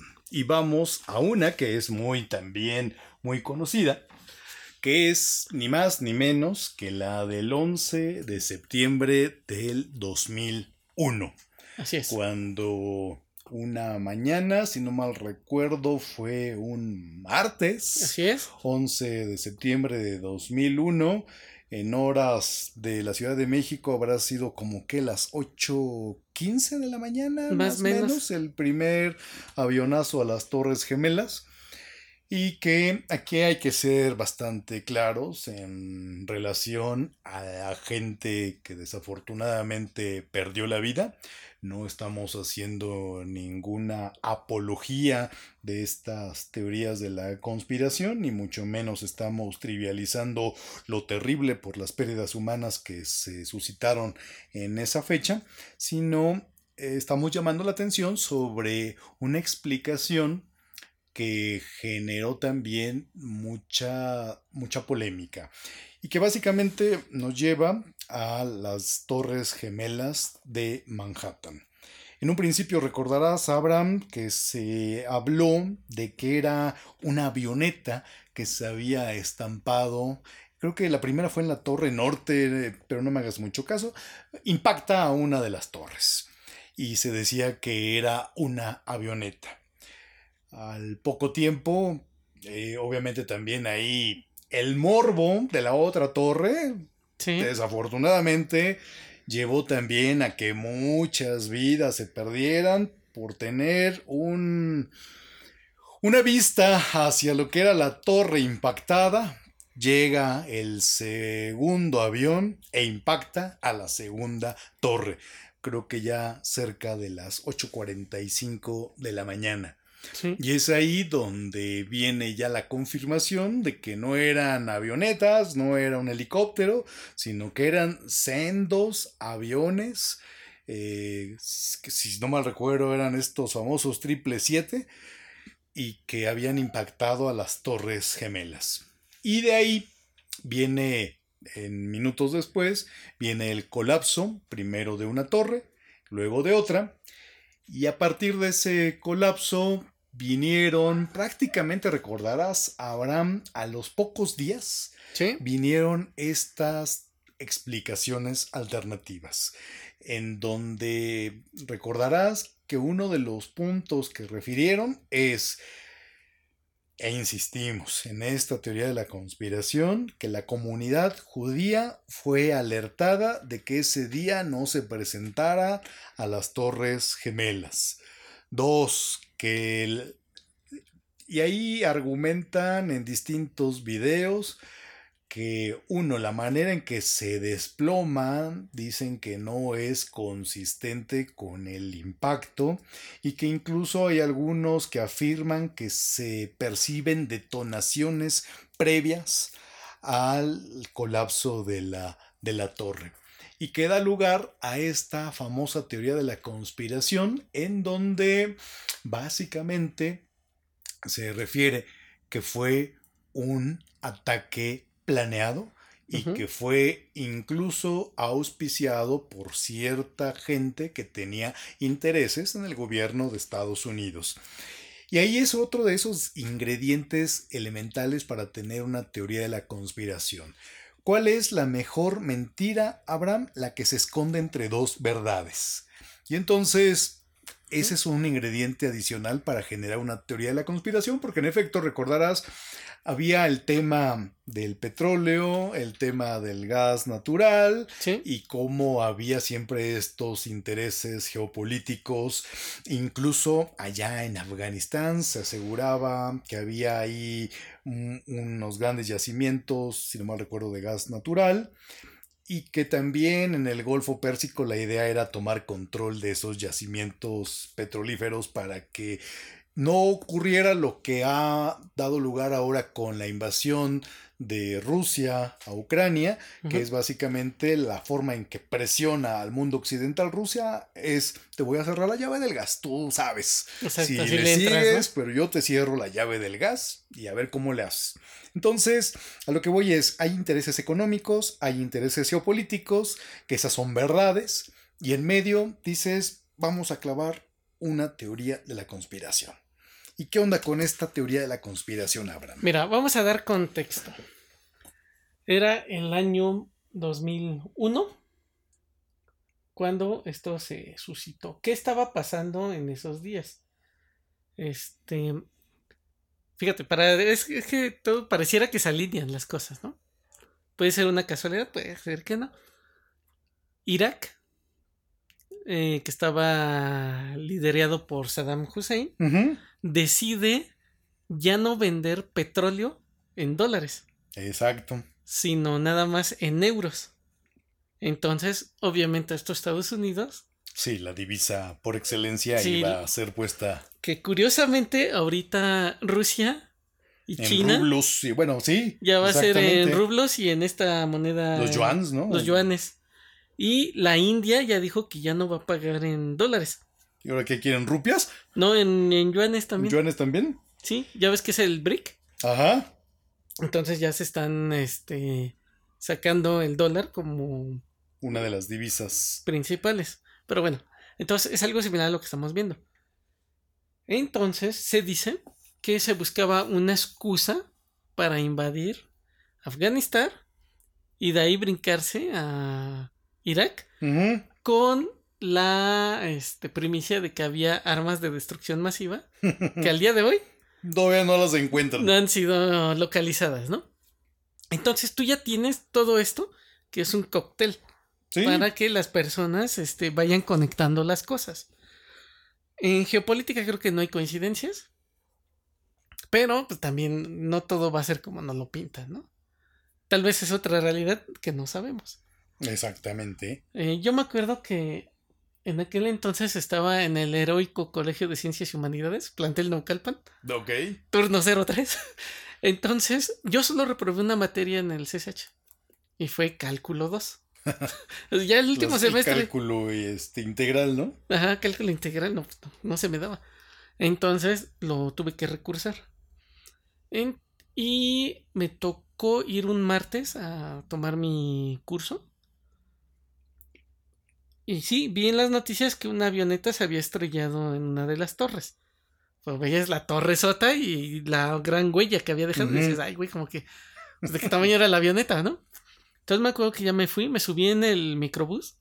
Y no sé si te acuerdas que había unas televisiones a blanco y negro así Sí, sí, chiquititas. que las traían los cabrones. Sí, que los traían los microbuses y tenían como una ruedita, ¿no? Para ir este, Sintonizando. sintonizando el canal.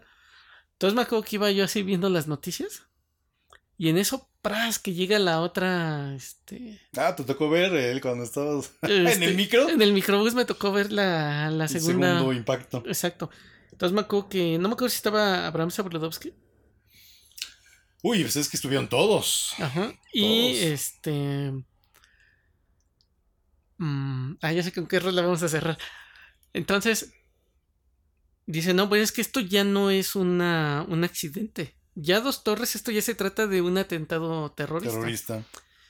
Y luego ya llegando a la, al CCH, me dice, no, sabes que ya impactó otro en el Pentágono. El Pentágono. Y otro lo tiraron Sí, a medio camino, ¿no? Que iba hacia Washington, ¿no? Decían. Exacto. Hacia el Capitolio, creo. Según iba al Capitolio, ¿no? Ajá. Pero lo, lo lograron, Sí, este... se machinaron estos cuates, los del vuelo 901, creo, ¿es? ¿No? Que le hicieron. 903, le hicieron su película. No me acuerdo en qué ¿Te este... acuerdas? Que no es mala la película, por cierto, es bastante bien lograda en la intensidad dramática. Ah, no, no la he visto esa. Sí, Pero bueno, pues, eh, era el vuelo de United Airlines. exacto. Entonces llega. Ahora, ¿por qué se, se brinca esto? ¿No? Porque dicen todos, no, pues, ¿qué pasó? ¿No? Una, porque la primer torre se desploma, no de ladito, no este, de una manera este, asimétrica, sino que va. Pareciera que está Que controlada. estuviera controlada, como cuando ves una demolición en los videos. Sí, pareciera, ¿eh? Sí. Ahora, según esto, el, el edificio estaba calculado para que pudiera soportar un impacto de, De este- un avión. de un avión. Y la otra es que para que el acero se derritiera, tenía que alcanzar una temperatura muy alta, que no la puede alcanzar la turbocina. Supuestamente. Entonces ahí es donde vas teniendo esos ingredientes. Ajá. E Imagínate, yo como arquitecto, ya me brincas y da cabrón, ¿no? Sí, porque además le impacta en términos porcentuales, ¿qué te gusta? ¿En la, en la tercera parte hacia arriba? Sí. Sí, como en una tercera parte. Entonces dices, Pero bueno, es que el colapso y el peso de todo, que va pas, pas, pas, pas. Pero, o sea, yo también tengo mis dudas. Ahí sí, esa, en esa teoría yo sí tengo mis dudas, y ¿no? digo, hubiera sido más abajo, hacia la mitad, dices, ah, bueno, tal vez se vence ya uno y ya viene uh, como Jenga. Ajá, y aparte de que, si no mal recuerdo, también tenía retardante para controlar incendios y demás, Ok. ¿no? Entonces esa es una primera razón, ¿no? O sea, una, que el, el impacto, el edificio estaba calculado para el impacto. Dos, el acero podía soportar esa temperatura. Y número tres, que se desploma la primer torre de una manera muy parejita. Como tú dices, pareciera que fue una demolición controlada. La número dos es que la torre consecuente pues también se desploma de una manera Sí. Muy similar, ¿no? Plas, plas, plas. Sí, porque imagínate que esas madresotas hubieran caído así de frente. Sí, puta, no manches. Acaban con, no sé. Sí, con todo, ¿no? Sí. Entonces ahí es donde dices, ah, ¿qué pasó? Y aparte se cayó otro edificio que no fue impactado. Uno chiquito. Y que estaba ahí al lado. Ajá. Que nunca vendieron. Exacto, es el que, Esos que no se cabrones que podía nunca vender. vender. Exacto. Entonces Resilientes urbanos y madres. también colapsa un edificio que está ahí. Que no fue atacado ni nada, y todo el mundo así. Pero pues dice, ¿por qué se cayó? Pues por la vibración. Sí, entonces, ¿por qué no se cayeron todos los demás, no? Es- Estaba mal hecho. Exacto. Maldita corrupción, ¿no? Sí, el, ¿cómo se llaman los de ¿Cómo se llaman los, los de obras? Los que. El residente, El ¿no? residente. Sí, se hizo de la vista gorda, ¿no?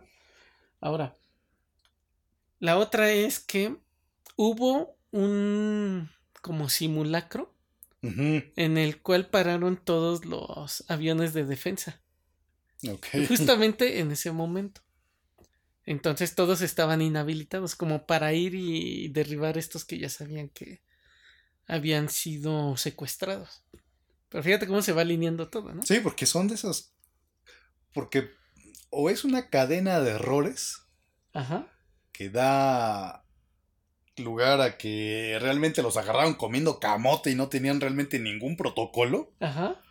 O que en efecto en esa cadena de errores da lugar a que nazca esta suspicacia. Dice, ah, caray, pues ¿cómo es posible? ¿Cómo es posible que no los interceptaron? Porque los pierden con antelación y los van y pierden la comunicación, pero los van siguiendo en el radar. Sí.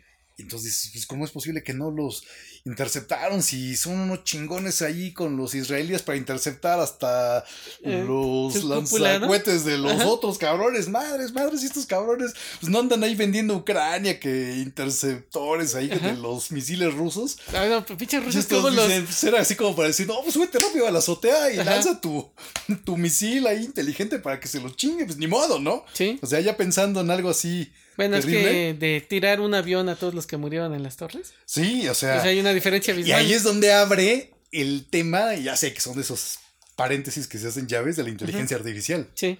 La inteligencia artificial va a decir, a ver, ¿cuántos puedo perder acá? ¿Cuántos pierdo acá?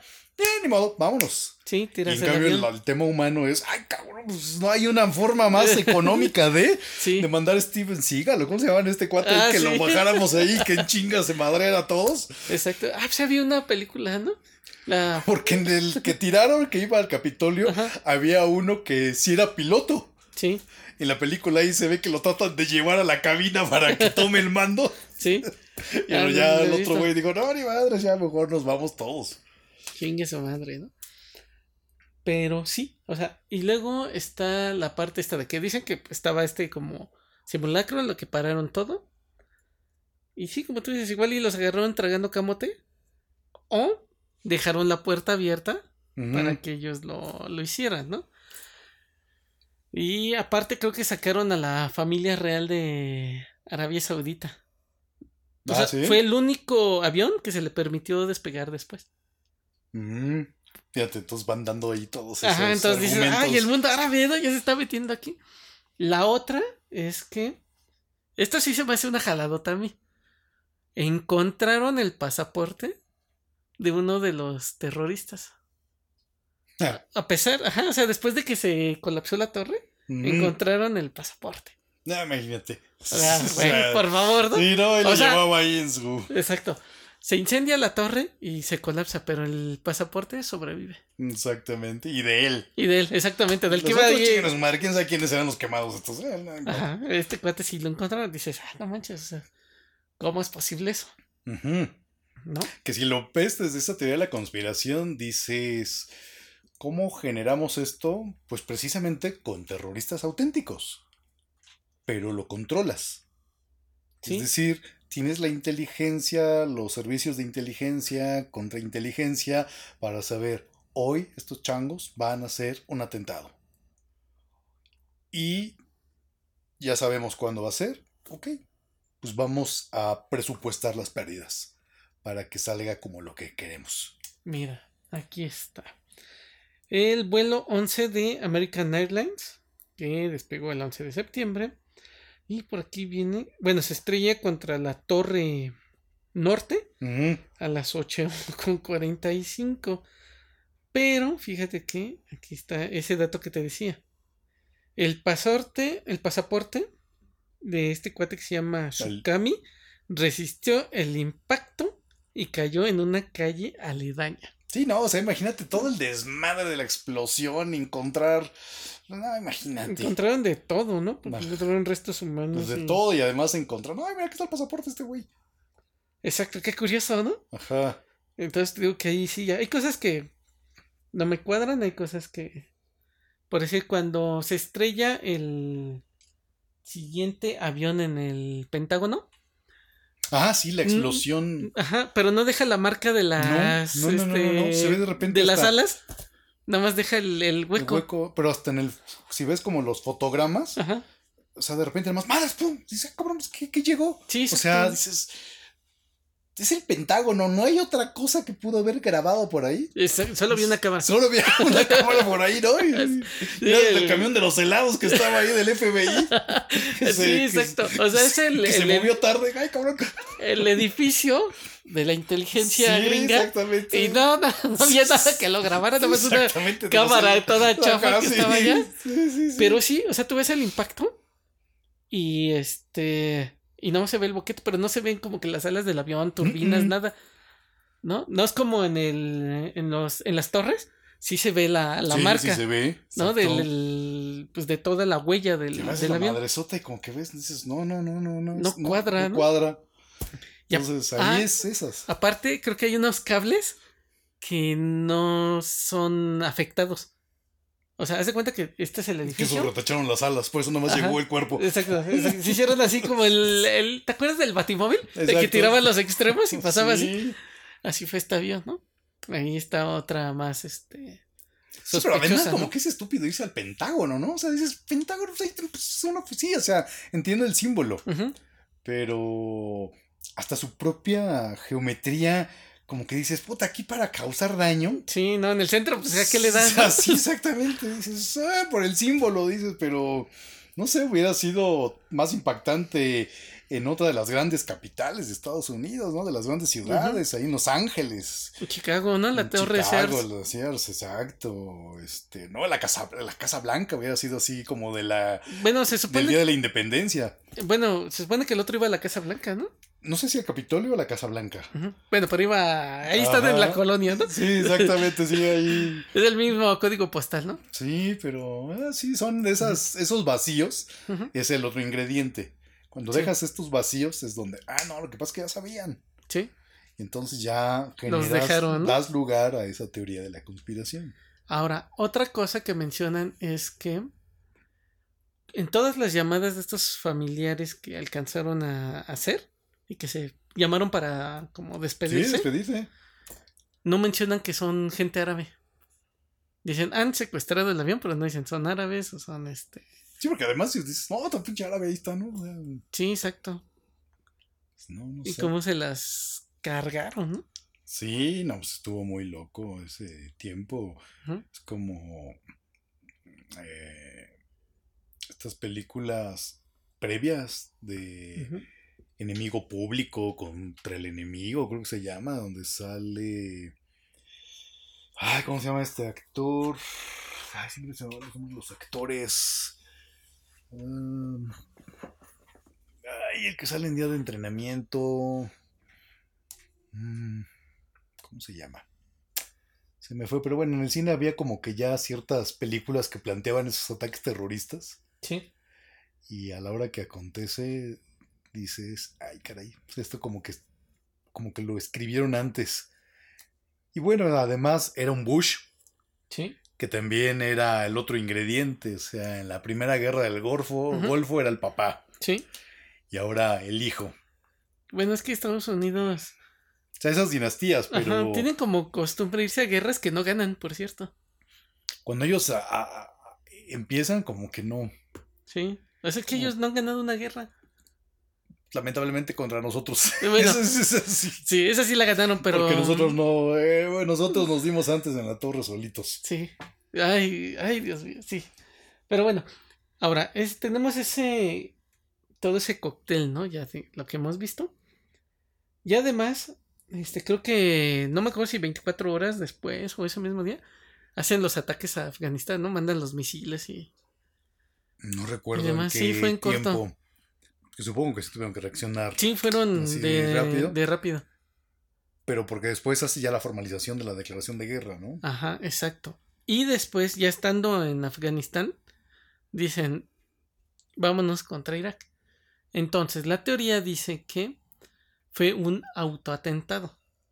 Que Para legitimar su invasión. Sí, exacto. Y además, otro ingrediente es que el seguro de las torres se cobró doble. Ese es otro dato. Ajá, que porque son torres gemelas y yo así, ah, chingue, eso no me cuadra. Pero bueno, la información que yo encontré es que sí se cobró dos veces la el seguro. Y yo así, no. Pero ¿quién pagó ese seguro? El pueblo de Estados Unidos.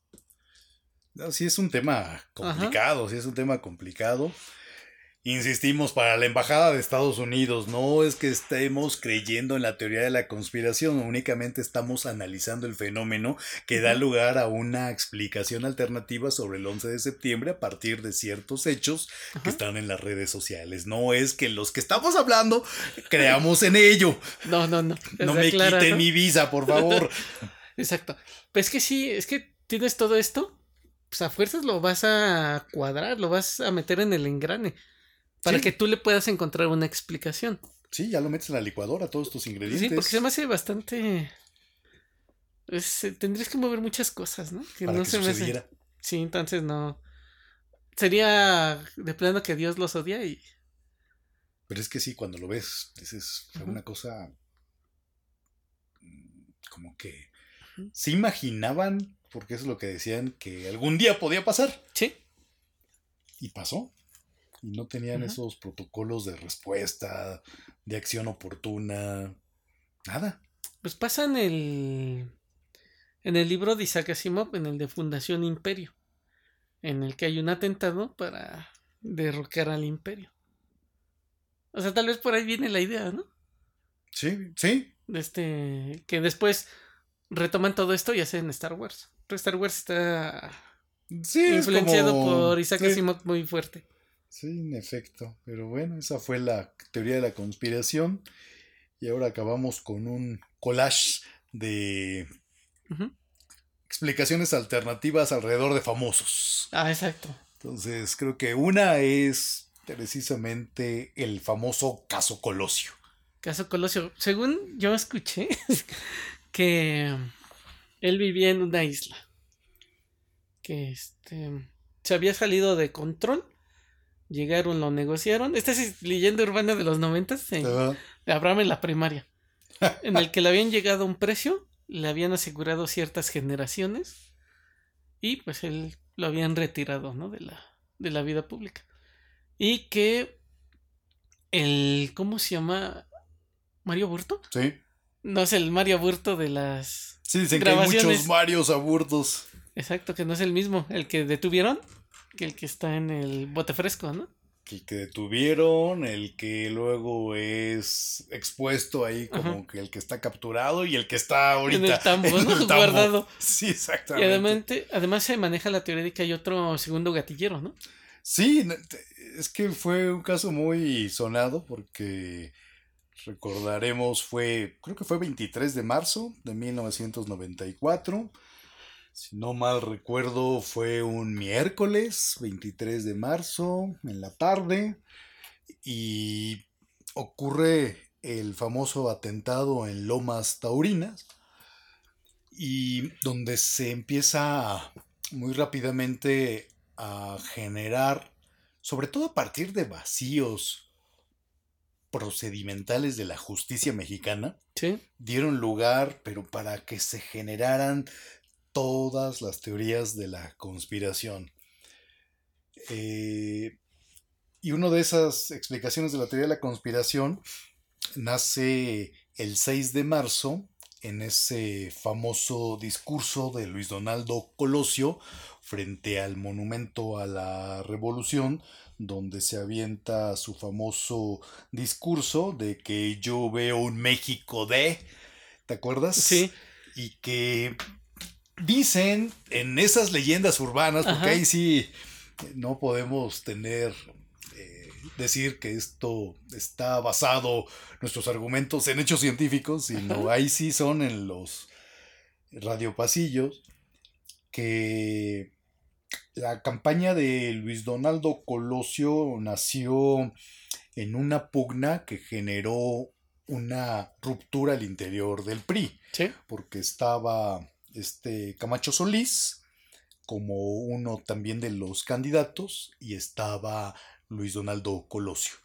Al final, Salinas de Gortari o el partido y las bases se inclinan hacia Luis Donaldo Colosio y que esto genera mucha inconformidad de Camacho Solís.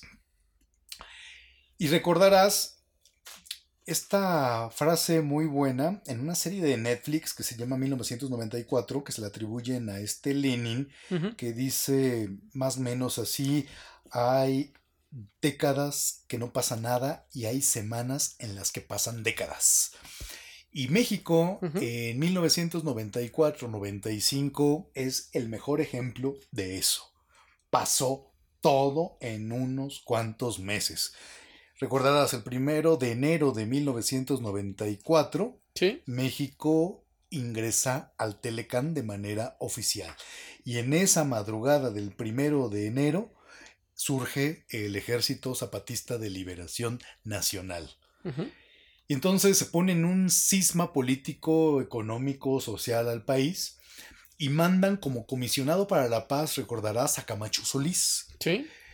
Y eso lleva a que Camacho Solís negocie, negocia, negocia bien y regrese como estos generales romanos eh, con la victoria. Y eso le genera a Luis Donaldo Colosio muchas dificultades para que su campaña despuntara. Y se dice que en algún punto se dudó sobre la continuidad de Colosio como candidato o si bien iba a existir un relevo a favor de Camacho Solís. Y que en un punto hay una ruptura previo a este discurso del 6 de marzo con Salinas de Cortari, en donde él ya le reitera, dice, porque ya ves que son esos como, como los eh, como los evangelistas, ¿no? O sea, ¿cómo, estaban, cómo estaban ahí, ¿no? Para decir, ay, Jesús dijo, pero así, así estaban algunos evangelistas por ahí que se mentaron la madre en Palacio Nacional, ayer, no, en Palacio Nacional, no, en Los Pinos. En Los Pinos, sí. En Los Pinos y que él era ahora el candidato y, y que total que se la cantó a Salinas de Gortari y que el discurso del 6 de marzo era para romper de lleno con Salinas. Y empiezan a ocurrir todas estas circunstancias que se van anudando y que van dando lugar a la sospecha. Cuando tú quieres hacer una teoría de la conspiración, también tiene que darse estos hechos como veíamos ahorita en el 11 de septiembre. Eventos que dices, ¿cómo fue posible? Y en el caso de 1994 también, ¿cómo es posible que mandan al candidato del partido oficial a un lugar que era una cazuela que era lo más taurino. O sea, ¿a quién se le ocurre llevar al candidato ahí? Sí. Y que no había realmente ni los elementos de seguridad necesarios, no era el lugar, no había ningún protocolo de contingencia, era un. era una trampa. Porque para salir también era un rollo. Y y recordarás que en esos años salieron una cantidad de videos en donde todavía aparece uno, en un programa donde salía Carmen Aristegui y Javier Solórzano, que se llamaba Blanco y Negro. Ellos ponen un video, 1995, está un año después, está el video y una señora le grita, ¡Lo quieren matar! En el discurso que está dando en Lomas Taurinas. Y ya minutos después, con este esta música, ¿cómo se llama? Ah, la de la culebra. La culebra que se hizo inmortal. Sí. Desafortunadamente, para mortalizar a, a Luis Donaldo, sale esta situación en donde se da la confusión total. Y que sale esta teoría de que hubo varios tiradores. Y tú ves, dices, ¿cómo es posible que primero se les haya ocurrido meter a alguien ahí? Sí. En ese lugar el peor círculo de seguridad y, sin ningún protocolo. ¿Y cómo se acercó a Burto? Tan fácil, ¿no? Tan fácil. Entonces recordarás que hay distintos videos en donde están estos hombres grandes, padre hijo, ahorita no recuerdo el nombre, en donde dicen que estaban abriendo para que pasara este. Tiempo después fueron exonerados porque hasta la cárcel fueron a dar estos dos hombres el papá y el hijo, que los estaban inculpando de que ellos habían colaborado para que Aburto pudiera acercarse y pudiera disparar a Colusio. O sea, una conspiración ahí total, ¿no? Sí, entonces, ese fue uno de los Del... Y adicionalmente, tú recordarás que eso fue en marzo del 94. Y luego, si no mal recuerdo, finales de septiembre o principios de octubre de ese mismo año, matan a Ruiz Macié, que era el secretario general del Partido Revolucionario Institucional. Es que ese año fue muy violento en contra personas de poder, ¿no? Pero cuando vas haciendo la trazabilidad, o sea, ¿cómo es posible? Y sobre todo los vacíos procedimentales. Hay una serie, Colosio, de Netflix, en donde ves una serie que ellos tratan de venderla, obviamente, pero te presentan, y eso hay que corroborar, obviamente, te presentan ciertos hechos que dicen, no, aquí, porque lo que sí es cierto es que unos policías de allá de, de, Tijuana estaban investigando el caso y uno de ellos acaba siendo asesinado, supuestamente por un ajuste de cuentas de narcotraficantes. Ah, Pero era justo él el que estaba haciendo su investigación independiente para poder dar con él. era este José Federico Benítez López. El policía que fue asesinado. Y entonces dices, no puede ser. Y luego todo ve hasta el ingrediente morboso con Diana Laura, que está en un cáncer terminal. ¿Te acuerdas? Sí. Porque eh, hay muchas series, hay otra que es de, se llama 1994 y ahí sí hacen entrevistas y sale todavía una referencia a, creo que es Lievano Sainz, el que era el secretario de Colosio y que cuando llega Diana Laura allá a Tijuana y le dicen, es que esto no tenía que ser así, esto no iba a ser así porque ella ya sabía que tenía un cáncer terminal, que la que iba a morir era, ella. no él. Entonces sí, se viene ahí toda una serie de situaciones que dan lugar a tantas teorías. Ahora, fíjate, en el 2004, el académico de la Universidad de Guadalajara, Javier Hurtado, presentó un video, hasta entonces inédito, en el que se afirmó, se observa y se escucha que Colosio recibió el segundo disparo a, a bordo de la camioneta Blazer, en la que lo sacaron de las lomas taurinas y no inmediatamente después de que recibiese el tiro en la cabeza. Eso también está... O sea, que lo treparon y ahí... Ahí lo remataron. No, no, no, todavía está vivo este... Sí, porque también dicen que... me contesta. En un, en un documental que vi por ahí, que así como cae, era imposible que la bala hiciera ese trayecto, el del segundo disparo. Porque si no, pues que lo atravesó así, pero tendría que ver un disparador, un gatillero, de este lado.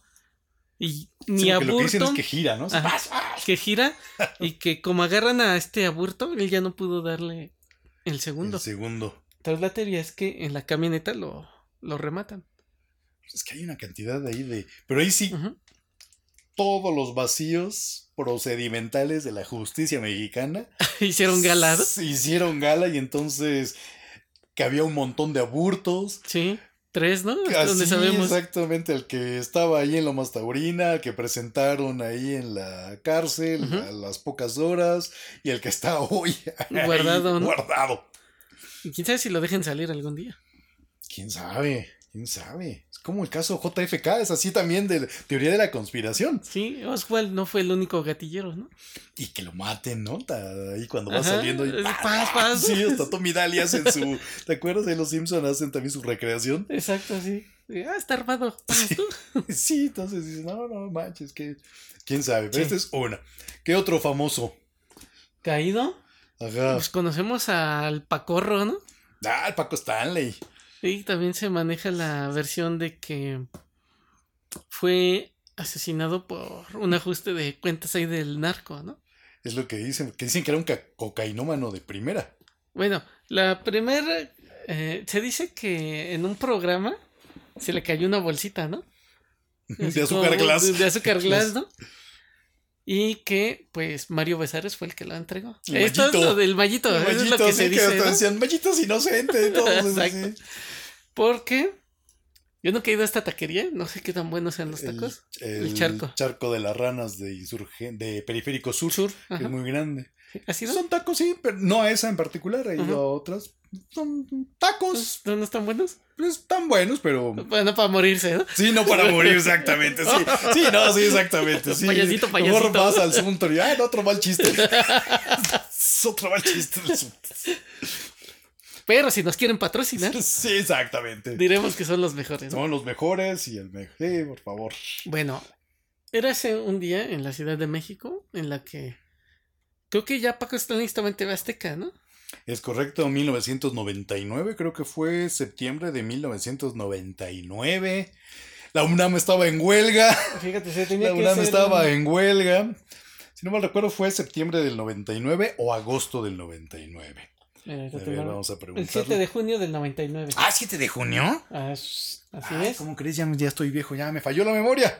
Ya, Ahí ya, ya llovió, ¿no? ya llovió, ya me falló la memoria. Qué horror. Bueno, yo estaba en mi casita. Como tú bien lo dices, creo que era este Era la huelga de la huelga de la UNAM. Yo iba en el CCH. Y creo que no tenía mucho que había entrado. Seguramente no, estabas en tu prim- El primer semestre, creo. primer año, ¿no? Sí, en el primer año estaba. Yo bien contento, enamorado del amor. Sí, exacto. Estaba ahí súper enamorado de, de aquella que hacía mover, que se, que se moviera el, ¿cómo se llama? La luna, ah, no, ¿cómo dice Dante al final de la Divina Comedia? Ella es todo aquello por lo que el sol, la luna y las estrellas se mueven. Órale. Así estaba yo. Y no era terraplanista. Y no era terraplanista yo. Ni ella, hasta donde entendía, ¿no? Pero bueno, este día yo estaba, creo que fue en la mañana, y empieza a salir en, la, en las noticias, ¿no? Que habían asesinado a Paco Paco Stanley. Stanley.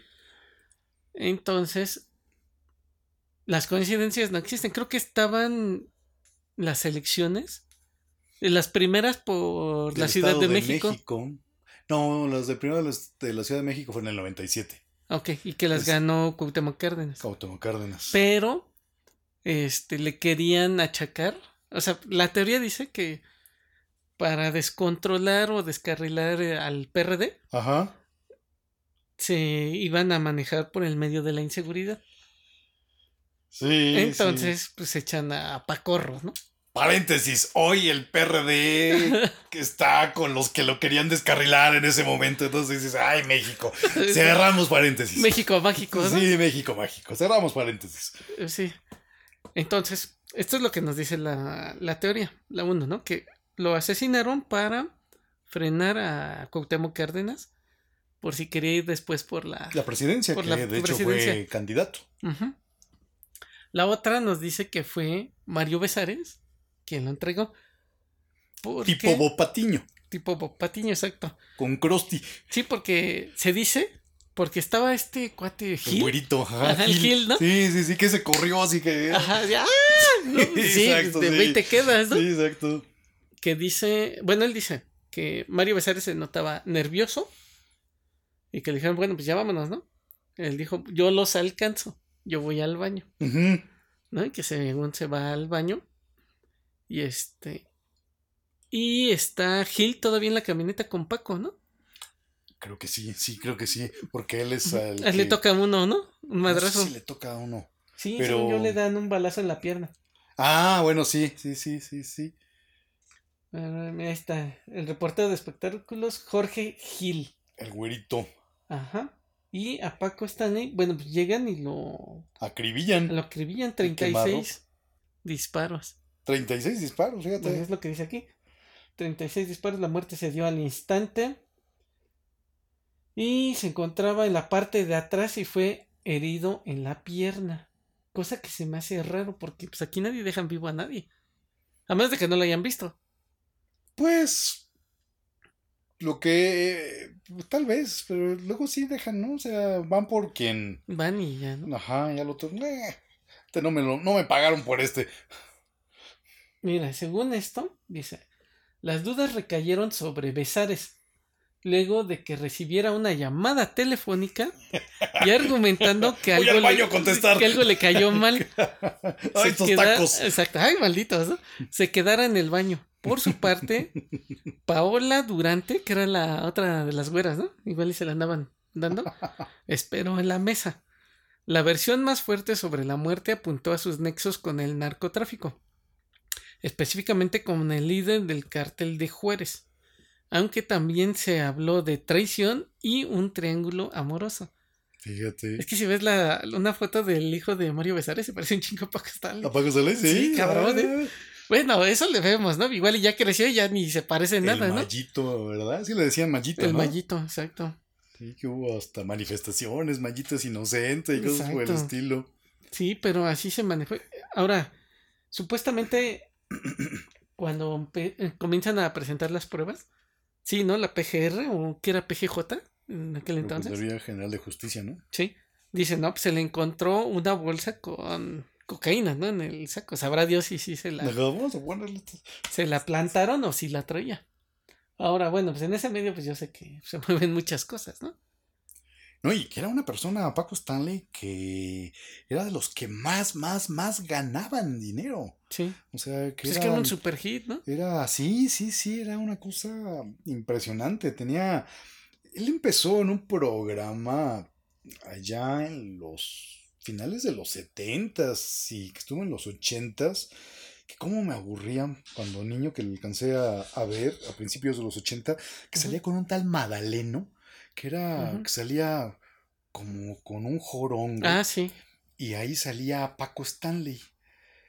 Y, y ya después empezó a hacerse famoso eh, en estos programas como Pácatelas, Sí. que salían, eh, tenían un horario como de las tres y media de la tarde en el canal 2, algo así, 1993.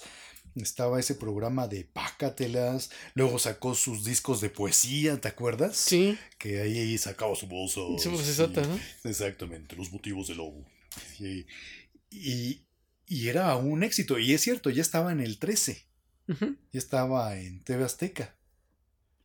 Sí, exacto.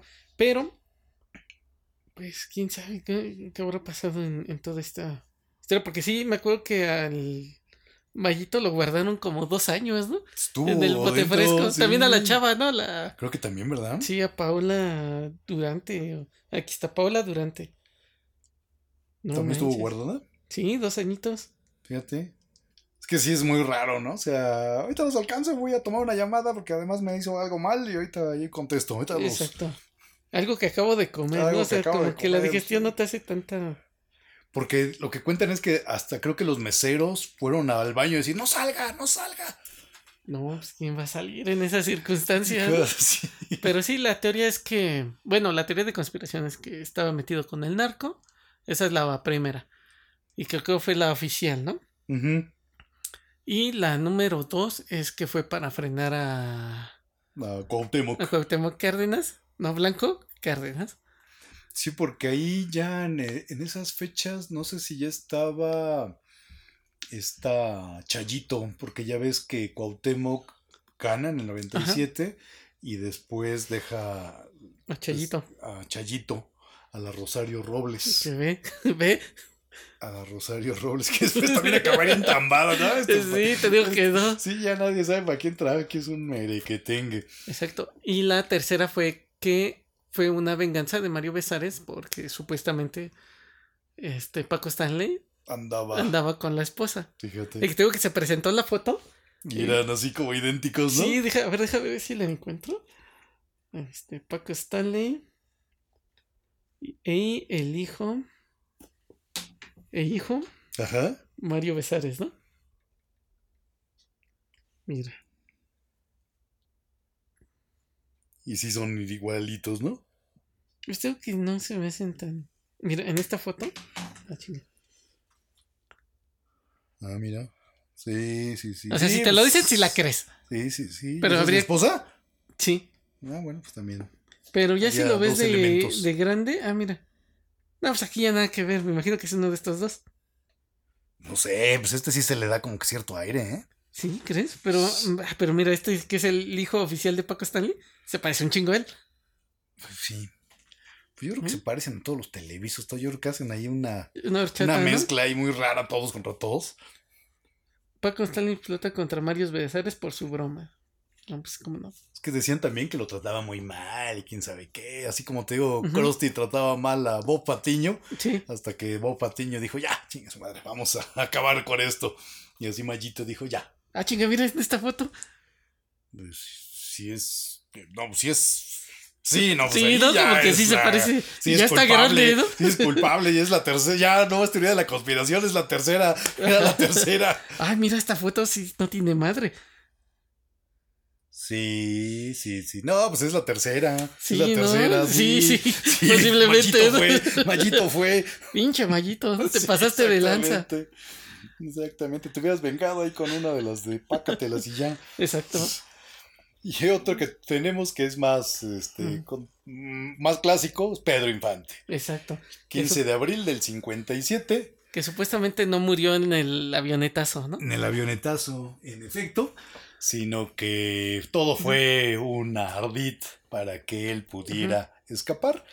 Sí. Que creo que ese tipo de leyendas urbanas o de teorías son muy comunes, porque también se la manejan a Elvis, A Elvis, a Hitler, al Führer que está en Argentina. estaba en, en Argentina. Que tampoco y- lo dudo, ¿eh? Con los peronistas y con ayuda del Vaticano, que ya está comprobado que sí sacó a varios. Sí, sí, en efecto, sí, en efecto.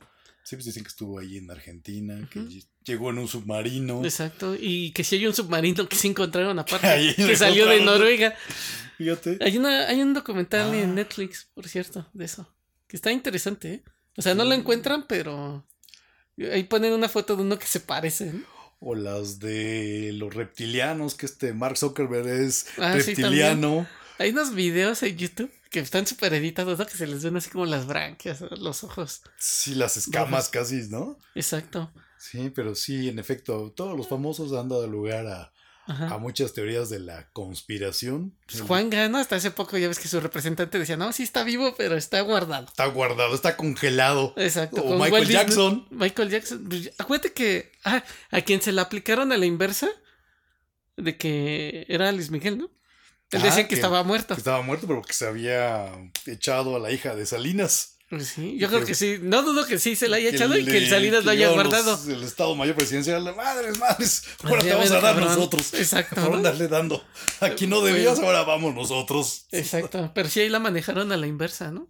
Exacto. sí. Michael Jackson ya ves que decían que se metía en una cámara. Bueno, la mamá de Luis Luis Miguel, que se nos fue el que sabía la verdad, que era Andrés García. Chingada madre, Andrés, ¿por qué no dejaste una pinche nota? O Chabelo, que también era reptiliano y también ya se nos fue, que era inmortal. O sea, eso sí se Bueno, nos están desmoronando. Es que se fue Chabela. Chabelita se fue primero Sí, sí, cierto. y después se va Chabelo. No, se fueron en estos meses, en menos de un año se fueron todos los viejos. Sí, está Rebeca Jones. Rebeca Jones se fue apenas. Ajá, Se fue Andrés García, Ignacio López Tarso, Chabelo. sí. Ya, Ya, ¿qué más estamos quedando ya. Se llama Sergio Corona y Silvia Pinal son los que están ahí. Quien gane se va a quedar final, con el tesoro. Exacto, con los cuadros, ¿no? Con los Los de exactamente. De la Segunda Guerra. Mundial que sacaron de París, que llegaron a Argentina, que un Exacto. político mexicano los compró Y que acabaron por X y Z razón en Aquí. ahí a disputa. Exacto, pero pues todavía hay muchas teorías que podríamos ver en un segundo. En un segundo episodio de Teorías de la Conspiración, Abraham. Pero entonces, ¿con qué rola cerramos este episodio? Nos vamos a ir con la de El Comunicador de Caifanes. Ok, pues vamos a escuchar. Esto fue Charlatanes.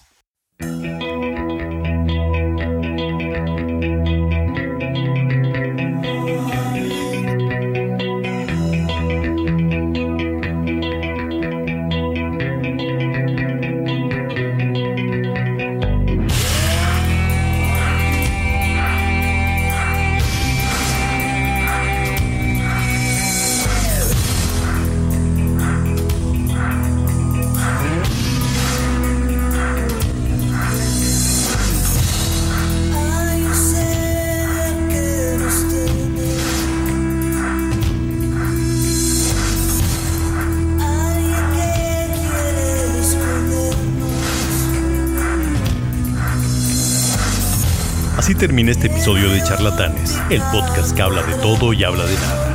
Gracias por tu preferencia y compañía. Por favor, no olvides suscribirte a nuestro podcast y seguirnos en nuestras redes sociales. Y recuerda que pronto volveremos con nuestras ocurrencias en otro capítulo más de Charlatanes. Hasta la próxima y recuerda, Carpe Diem.